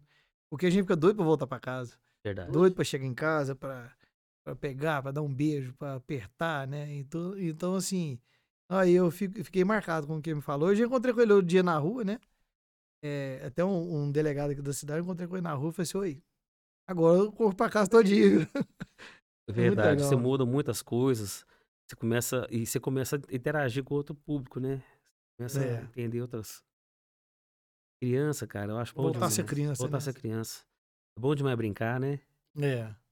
Agora, aí eu, eu, eu tive o processo, é, por exemplo, com videogame. E quando eu era criança, era mais difícil o acesso a videogame. Na é. época tinha o Odyssey e o Atari. Tudo muito caro. E era diferente, né? O esquema ali da. As coisas foram eh, progredindo e tal. Quando o Thales era pequeno, eu comprei um videogame. Mas sabe aquela sensação que eu tava comprando pra mim? Sei. Porque eu não tive. Tá? Sabe? Eu ia jogar na casa dos coleguinhas. Eu- Lá em casa, que eu lembro que o único videogame que a gente teve lá em casa foi o telejogo. Você lembra do telejogo? Lembra uma bolinha assim. Algumas né? bolinhas. Eu não vou falar muito, eu já falei idade, nossa, né? Então, mas é. Aí tinha o telejogo, cara. É. Aí. E eu lembro que eu ia pra casa já de, de, dos coleguinhas pra ter acesso ao Atari. Que um ou outro tinha, sabe? E, e eu lembro que todo amigo meu, eu era doido pra jogar aquele, aquele negócio autorama, ferrorama, aqueles negócios, tudo, brincar com aquilo. Todos eu chegava, tinha sempre uma cacheta lá na. Aquela. ferro- Da, da, da máquina, né? Do trem. Quase que um quarto pra montar. É, aí tô, sempre falava assim, não tá funcionando, não. Só que eu acho que eles falaram que não tá funcionando pelo trabalho que dava pra É. brincar. Porque a gente tinha pouco tempo pra brincar, né? É, iam trabalhando montar aquilo. Então, mas é, sempre tava, não tava funcionando. Eu ficava babando com aqueles. Tinha a mineirinha lá na Rua Goiás, que a gente entrava lá no fundo, lá tinha as caixas maiores que de, de autorama. Autorama do Nelson Piquet. Nossa, aquele ali me matava, cara. Era um sonho que eu tinha. Aí quando o Thales estava adolescente, criança, aliás, eu comprei o videogame. E a gente começou a, a jogar muito videogame junto, FIFA, é, é Resident Evil, que ele gostava. Ele tinha medo, ele ficava atrás de mim escondendo assim. Fazia eu que tinha que jogar, que tinha medo e tal. E foi muito legal essa, essa lembrança nossa. Toda vez que a gente lembra disso, a gente se emociona, foi legal e tal. Aí quando eu tive a Giovana, aí a Giovana eu comecei, ela também com, com seus três anos, eu comecei a colocar ela, começar a jogar com ela, ensinar um joguinho infantil ali, mas eu comecei a jogar com ela e eu acho que ela desenvolveu muito rápido e ela começou também, e a gente teve essa fase também, consegui ter com ela essa fase também de brincadeiras de, de, de videogame. Ficar o pai e filho, né? Pai e filha. E agora com a Antônia, a Antônia tá com três anos, eu comecei, agora só quer saber de jogar videogame. É mesmo? É. Então, desenvolve bastante, né? Desenvolve e desenvolve também a, a, a, acho que a afetividade, assim, sabe? Ela, se você, pergunta, você perguntar pra Giovana, pro Thales, o que, que você lembra do seu pai? Então, alguma da, tenho certeza que uma delas vai ser dessa, dessa presença, de ficar junto ali jogando videogame, sabe? De, de, de brincar muito. Quando não era videogame, é, era futebol. Tem muitas pessoas que falam disso, né? Mas tem muitas pessoas que colocam a criança com videogame para tipo assim, para dar um sossego. Né? Não, aí você tem que participar. É, quando você participa, é diferente. É diferente, sabe? Porque é uma aí. Interação, né? Exatamente. Então, é, é, porque hoje muitas vezes pega o celular, é. é, menino dá sossego, aí põe lá no videozinho no YouTube. Não julgo, é. porque eu faço isso também. E tem, tem hora que não tem jeito, não. Você tá precisando de um. Tem hora que é horror, né? não, você tá precisando disso, no sossego. Então, isso e tem hora que você tem que fazer isso mesmo. Não é para fazer. eu faço. Mas a questão do videogame é a mesma coisa. Você dá uma bola pra criança, e ela lá sozinha, ela não vai jogar com a bola, cara. É. Ela vai dar uns 3, 4 chutes ali e vai enjoar. Agora, se, for, se você estiver disposto a ir lá jogar com ela, aí essa bola vai ter serventias presente. Esses dias pra trás, eu fui no, eu fui no aniversário de um filho de casal, um amigo nosso. Aí a gente tava saindo de casa. Eu falei assim, eu falei com a minha esposa, você comprou presente? Hum. Nossa, esqueci de comprar o presente. Como é que faz? Eu falei, não, comigo. E já era 9 horas da noite. Cara, eu comprei uma bola de futebol. Mas eu já fui com essa ideia, vou comprar uma bola. E chegou lá, comprei a bola e veio. Entreguei para ele, que ele pegou. A festa, ele já começou a jogar bola. Ele ganhou um monte de presente, um monte de coisa. E tinha parquinho lá no, no espaço. Esse parquinho, esse espaço que tem Kids, né? Uhum. Ou, oh, acabou. Virou o um negócio com a bola lá, cara, que eu fiquei impressionado. Então, durante. Lá tinha videogame, fez jogar de graça lá, né? Coisa. O parquinho, era criançada, tinha na pipoca. Tinha... Cara, largaram tudo. A bola tem uma interação muito pra jogar legal, bola. Né? Eles interagem, né? Então, então, se você puder ser assim, você pode fazer isso com seu filho, entendeu? É. Então, deu uma bola, vai jogar bola com ele. Deu uma bicicleta, ajuda ali, ó. Ou se você for pedalar junto, ou se não, ajudando ele, empurrando. É, é, é, é, ficar junto. Você dá um presente, um brinquedo pra criança e pra ela te dar sossego, é, eu, assim, é para durar pouco a interação dela com aquele brinquedo. Agora, se você der o brinquedo, um videogame, por exemplo, e, e sentar ali para jogar, ensinar, isso aí vai, o resto da vida vai marcar essa criança, sabe? Eu tenho umas experiências com a Lívia, com cabaninha. Eu adorava cabaninha, minha mãe fazia cabaninha Sim. pra gente. Ah, todo mundo, né, cara? Aí, um dia eu fui fazer com ela. Na pandemia que foi ótimo, né? arrastava o sofá para frente, ou eu Pegava amarrava uma corda, almofada, amarrava uma, um, uma, um cobertor no outro, costurava com uma linha de pescar, ou mas ficava que tamanho da cabaninha, colocava a luz, essa luz que liga na Alexa, Alexa, acende a luz, a, Alexa acendia lá. Pô, mas tem que ver que diversão. Ah, a Grace que xingava, vai ficar uns cinco dias que a cabaninha Vai lá. ficar marcado pro resto da vida dela, isso aí. É, e... e aí vai acontecer que um dia, quando ela estiver lá na, né, adulta lá, vai fazer com a criança dela lá, né, com a filha dela, com o meu futuro neto, né? Ela tá com quantos anos? Passando, ela tá com, vai fazer cinco em dezembro. Então, ela já tá com, vai estar tá na época já de querer te maquiar já. É. Você vai ser maquiado, pode, pode ter certeza. Vai passar por isso, né? Você vai passar por isso e vai adorar. Ó, o dia que aconteceu, vou mandar pra você aqui, ó, aconteceu. Você, você, você vai adorar, cara, porque é qualquer coisa que você puder. É bonitinha falar que quando vai sair, fala assim, papai, vou lhe maquiar. Ela senta lá na, na cadeirinha que a madrinha dela deu pra ela, na mesinha lá e vai lá. Bonitinho demais, sai tudo torto e tal, tudo. Fica toda feliz e vai, tô pronta, papai. Vai acontecer o dia que ela vai. Eu vou ser o modelo, né? Vai, pode ter certeza. Pode ter certeza que pra ela, a gente é referência. É. E ela interagindo com você, ela te maquiando, é, é pra- ela, na- ela tá, ela tá tendo um upgrade ali, sabe? Na carreira dela. é né? Conseguir algo difícil, É, né? porque a gente, a gente. Ela vê a gente falando de negócio, trabalhando, saindo, acorda, acorda de manhã, vai trabalhar, chega à noite. Né? Então, tem uma visão nossa. Quando você, ela consegue ver que você não é só aquilo, você chega lá, você está disposto, inclusive a ser maquiado, porque não é coisa de. Né? Na cabeça dela é coisa de mulher. É. Então ela tá maquiando o pai dela. Porque ela podia querer maquiar sua mãe. Não, mas É. pra ela só vai valer se eu maquiar o pai. É. Então ela vai em cima. aconteceu, eu vou te contar, ô Cássio. Não vai demorar, não, você vai ver. E se, oh, isso é sem você forçar, sem fazer nada. É, De repente, você vai, você vai ter essa abordagem. é. Papai, posso passar um batom? Começa assim, vou te passar um batom. Vou te passar um não sei o quê. Quando você vê, já tá de arquinho, todo, todo enfeitado, prontinho pra, pra foto. É, mas isso aqui é ser pai, né? Essa, Hum, essa, eu nasci pra ser pai. essa proximidade, né? Essa- É, Eu nasci, cara, pra ser pai, eu gosto mais. É, é, sempre assim, eu, eu, peguei, eu fui pai em várias idades, né? Comecei com Thales muito novo, a Giovana intermediário. Quando a Giovana nasceu, eu tava com 36. Thales foi com 21, Giovana 36. E agora a Antônia tava com 44. Então, são idades diferentes. E, mas a, a minha interação, assim, foi. Eu tentei sempre, sabe, ser o máximo de tempo possível com eles. É, a gente tem que ter esse, esse- principalmente quando é mais, mais criança, é, incentivar a esporte, né? A poder fazer igual o menino, fazer, fazer um balé, jogar um futebol dentro de casa, para ter, ter uns- um, até, até para ter uma tranquilidade dentro de casa, você ensinar a criança a jogar um videogame, jogar com ela, você vai ver. Ela começa a te respeitar até mais, assim, sabe? Que você é o parceiro dela. Fica seu amigão. Com certeza. Teve outro amigo meu que falou a mesma coisa. Ele falou que tá na, a filha dele é mais velha que a Lívia um pouquinho. Chama Lívia também. Ele falou assim, "Oi, cê- eu tô na fase boa demais. Eu jogo videogame com a minha filha, que é uma, uma diversão. Escolhe uns, jogo, uns jogos lá e tal. E ele falou comigo demais. Eu falei, nossa, você vai comprar pra você vai ver. E tem aqueles legal, né? Aquele que você. É, Kinect, né? O, acho que é o Kinect que você, Sim, interage ali. você interage com os braços e tal. E Sim. joga como se estivesse dentro do jogo, né? dentro do jogo.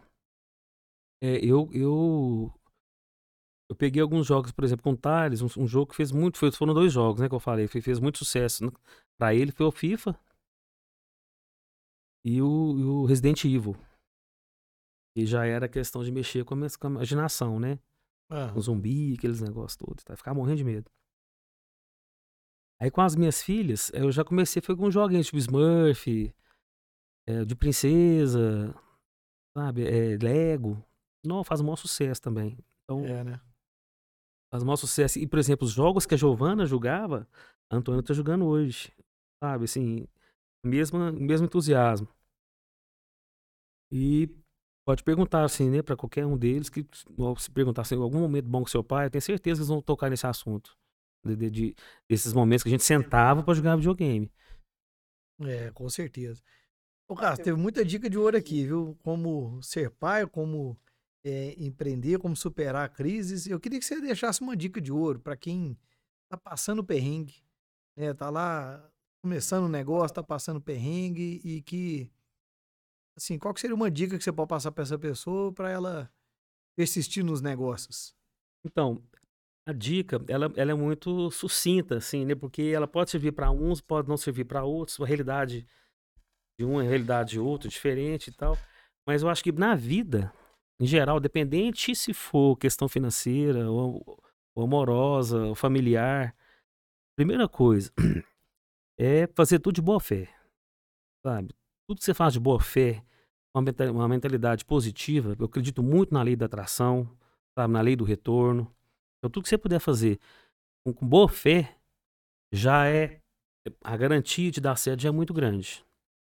A segunda coisa, em hipótese alguma, por maior que seja a tentação, nunca prejudica as outras pessoas. Você pode levar vantagem naquele projeto, mas a lei do retorno ela é implacável, sabe? Ela E, você vai andar para trás, vai dar um passo para frente, mas vai dar alguns para trás em outras coisas. Então, uma coisa também muito importante, você não passar a perna em ninguém, agir de boa fé, um dia de cada vez. Fase ruim acontece com todo mundo. A gente fica achando que é só com a gente. E outra coisa que já me, que me antigamente me aborrecia muito é a questão que você vai avançando a idade, aí passou dos 30. Aí você vê um coleguinha seu que já está muito acima de você financeiramente, tem muita coisa, você ainda não tem nada, ou você ainda está caminhando, aí você começa a comparar. Isso é o maior erro que tem. Porque cada, igual eu te falei, cada um é uma história. Então, ele pode ter tido ali uma ajuda financeira no, no início que você não teve. Né? Ou ele pode ter um tino comercial para aquilo que você não tem. Então são vários fatores. E se você for comparar, você vai com certeza ficar frustrado. Isso aí é fato. Então, não, não fica, não fica comparando, sabe? Vai fazendo o seu esquema e seu coração vai te falar se, se tá bom, se não tá. A gente tem que saber também encerrar a atividade, se, se for preciso. E todo mundo tem seu ciclo, sabe? A vida é cheia de ciclos. Então tem um ciclo encerrado, não adianta você forçar.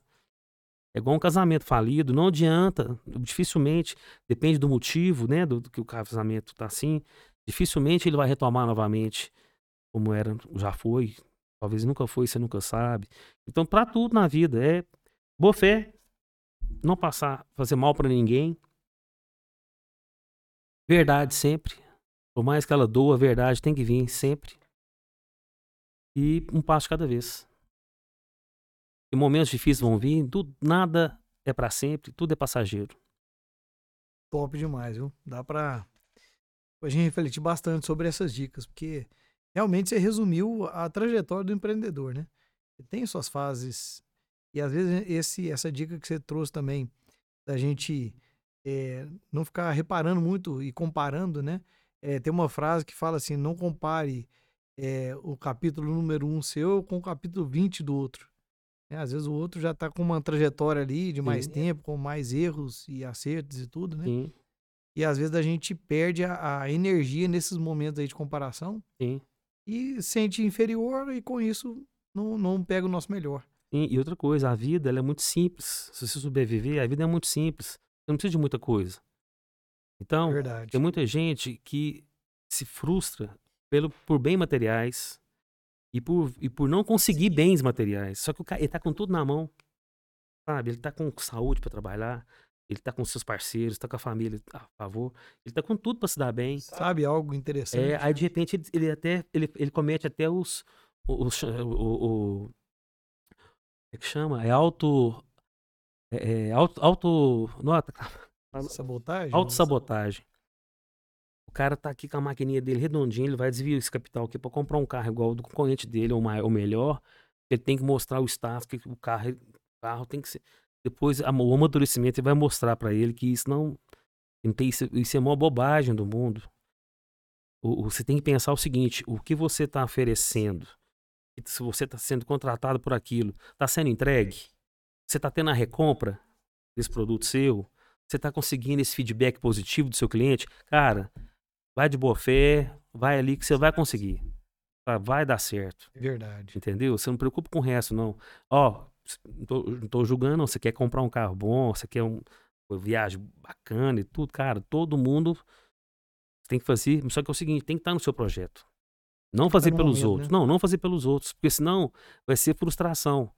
Ah, eu vou para tal lugar lá, porque lá todo mundo fala que é bom demais, e é caro. Então, eu estando lá, eu vou mostrar que eu sou bala. Só que talvez aquele tipo de passeio não é o passeio que você precisa para você. Então você vai gastar dinheiro, vai se frustrar e vai, se, vai voltar infeliz ainda, cara. Vai gastar uma grana, vai voltar infeliz. Entendeu? Verdade. Então, é fazer o que você primeiro é fazer o que você gosta. É assim, é na simplicidade. Não tem que preocupar com essas coisas. E o restante, é igual eu te falei da academia lá atrás. ó, seu resultado, seu exame tá legal, você tá melhorando os seus exames, você tá melhorando a sua disposição, você tá, você tá dormindo. E também não adianta você ter tudo e não conseguir dormir à noite. É. Então, você dormindo bem, tá alimentando bem, tá, tá tudo ok. Cara, o resto é consequência. Você vai ter um carro bacana, a empresa vai crescer, você vai conseguir trocar, né, comprar uma casa, sei lá, seu, seu projeto, seus sonhos, vai conseguir fazer aquela viagem legal, mas isso vem a consequência, sabe? Não tem que ter É. pressa pra isso. É questão de tempo, né? É, e, parar de, e, pa- e parar de pensar também, assim, ah, não, a hora que eu conseguir atingir tantos X por mês de faturamento, aí eu vou ficar feliz. Não, sou, agora, já, já tem que ser feliz agora, você tá, você tá com tudo na mão pra ser feliz, né? Agora já tá funcionando. Já tá né? funcionando, vamos aproveitar o caminho É verdade. e vamos fazer história pra gente rir disso, porque oi, dificilmente você tem um perrengue e depois ele não vira caso pra você contar e todo mundo dá risada junto com você, Com certeza. é? E isso que é o É, massa. O perrengue vira. As coisas boas a gente até esquece, né? É. Agora os perrengues a gente não esquece. Não, e vai divertir todo o pessoal, o pessoal vai É. rir. Porque hoje em dia é isso, né, cara? A vida nossa, se você não levar na, na, na moral, na comédia, na comédia que eu digo assim, É. fazer. Poder rir disso depois, né? Dessas coisas que acontecem, os perrengues e tal. É. É muito importante isso. Tem que ter a leveza, né? Leveza, tiver, acaba leveza que a gente vive aquela vida meio assim, pesada, meio, né? Porque não. Meio ranzido porque e vai ver, passou. É, e, e nunca vai parar naquilo, né? Hoje em dia, ah, eu vou quitar esse aqui, eu vou ser feliz. Mas nesse processo já vai arrumar outro negócio pra você quitar aqui. E nunca. Isso não para, não. É. É a vida inteira. E a vida do empresário é isso, né? Momentos muito bons e momentos difíceis, né? Sim. Então, E nos momentos surfar, difíceis, o que a gente, você se encontra, né? a gente mostra para que que veio, que é, É. onde que surgem as ideias bacanas, que a gente sai do comodismo, É, né? é isso é mesmo. E, e- e nessas grande horas verdade, é nessa hora que a gente reinventa. reinventa e Inova. outra, você começa a perceber também, você tem que valorizar essa- essas pessoas que estão do seu lado nesse momento difícil. Isso é muito importante, que quando você sai desse momento difícil que você dá a volta por cima dele, essas pessoas elas têm que estar com você também. Você tem que levá-las com você também, É. sabe? Isso é muito importante. Você reconhece valorizar. pessoas Exatamente. Tem que valorizar. trajeto. É isso aí, Cássio. Foi um prazer, uma honra O prazer foi aqui. meu. Não, bom aqui demais. Com vontade de voltar lá para aquela academia maluca nossa lá. Não, vamos marcar. vamos cara, reviver, pelo menos uma vez por semana. A gente tem que Pois arrumar é. uma agenda aí de. Pra gente voltar aquela resenha esportiva, né? Pois é, não, e, e acaba que dá dois resultados, né? Faz É, bem pro corpo e pra, alma, pra cabeça. Pois é, cara, porque eu percebi que também. na pandemia o que a gente é, teve muito de problema é que a gente perdeu aqueles momentos de encontrar com os amigos e, e quantas e quantas vezes só a gente tá com algum problema e compartilha, a pessoa fala, não, cara, peraí, eu já passei por isso, isso é assim mesmo, tal, não sei o quê. Você sai de lá resolvido, né? É uma terapia, né?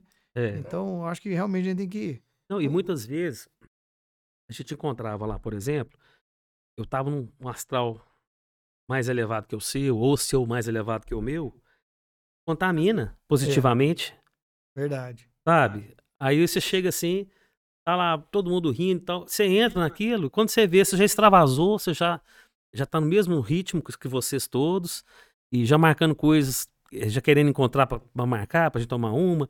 A gente, eu lembro uma vez, a gente marcou que a gente fazia uma maratonazinha, você lembra? Uma Lembro. mini maratona. E no final dessa maratona a gente ia tomar uma.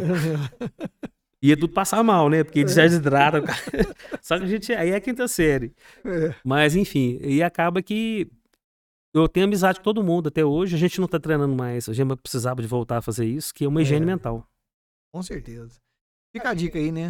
É. É, vai pra academia, faça amigos que leve isso aí pro resto da vida aí. vamos. Vamos manda- vir vamos- aqui qualquer dia. vamos mandar mensagem pra turma, vamos É. reorganizar isso aí. Já, tô marcando com ele o episódio aqui, nós vamos levantar esse aqui e fazer acontecer. É, eu vou esperar isso acontecer, não, já vamos marcar de uma vez, hein? Vamos. Não, e tá todo mundo aí, ó, no contato. É, né? O Marquinho, lá da House Buffet, da Connect, o Túlio Valente, né? O médico, doutor Túlio Valente. na agenda. Voltar lá, chamar o Henrique também, É. fotógrafo. Tem uma turminha lá, né, cara, que foi muito legal. É isso aí. Aqui, quero agradecer então, quero agradecer a todos que nos ouviram até aqui. É, fala para compartilhar para aquela pessoa que está empreendendo, que está passando perrengue, que está tendo sucesso, para ver os insights que a gente trouxe aqui. É, e deixa as portas abertas aqui para uma nova uma novidade, Sim. é, é, uma nova música do Taz. Um dia chamar o Taz aqui para falar sobre a trajetória dele, Vamos sim. das músicas. Tocar Né? umas modas aqui. Fica, é, fica o convite aí para deixar para a gente um registro aí. Tá, e chamar o Sávio aqui também, cara. O Sávio tem notícia. Nossa, com certeza. tem uma estrada dele ali, é, tem muita história. Com certeza ter uma história muito legal para contar. né? Sim, muito massa, muito massa. Isso aí, gratidão. Ô, gratidão é minha. Isso aí, obrigado. Satisfação. Satisfação. Obrigado. Até mais, pessoal. Muito obrigado e até um próximo episódio.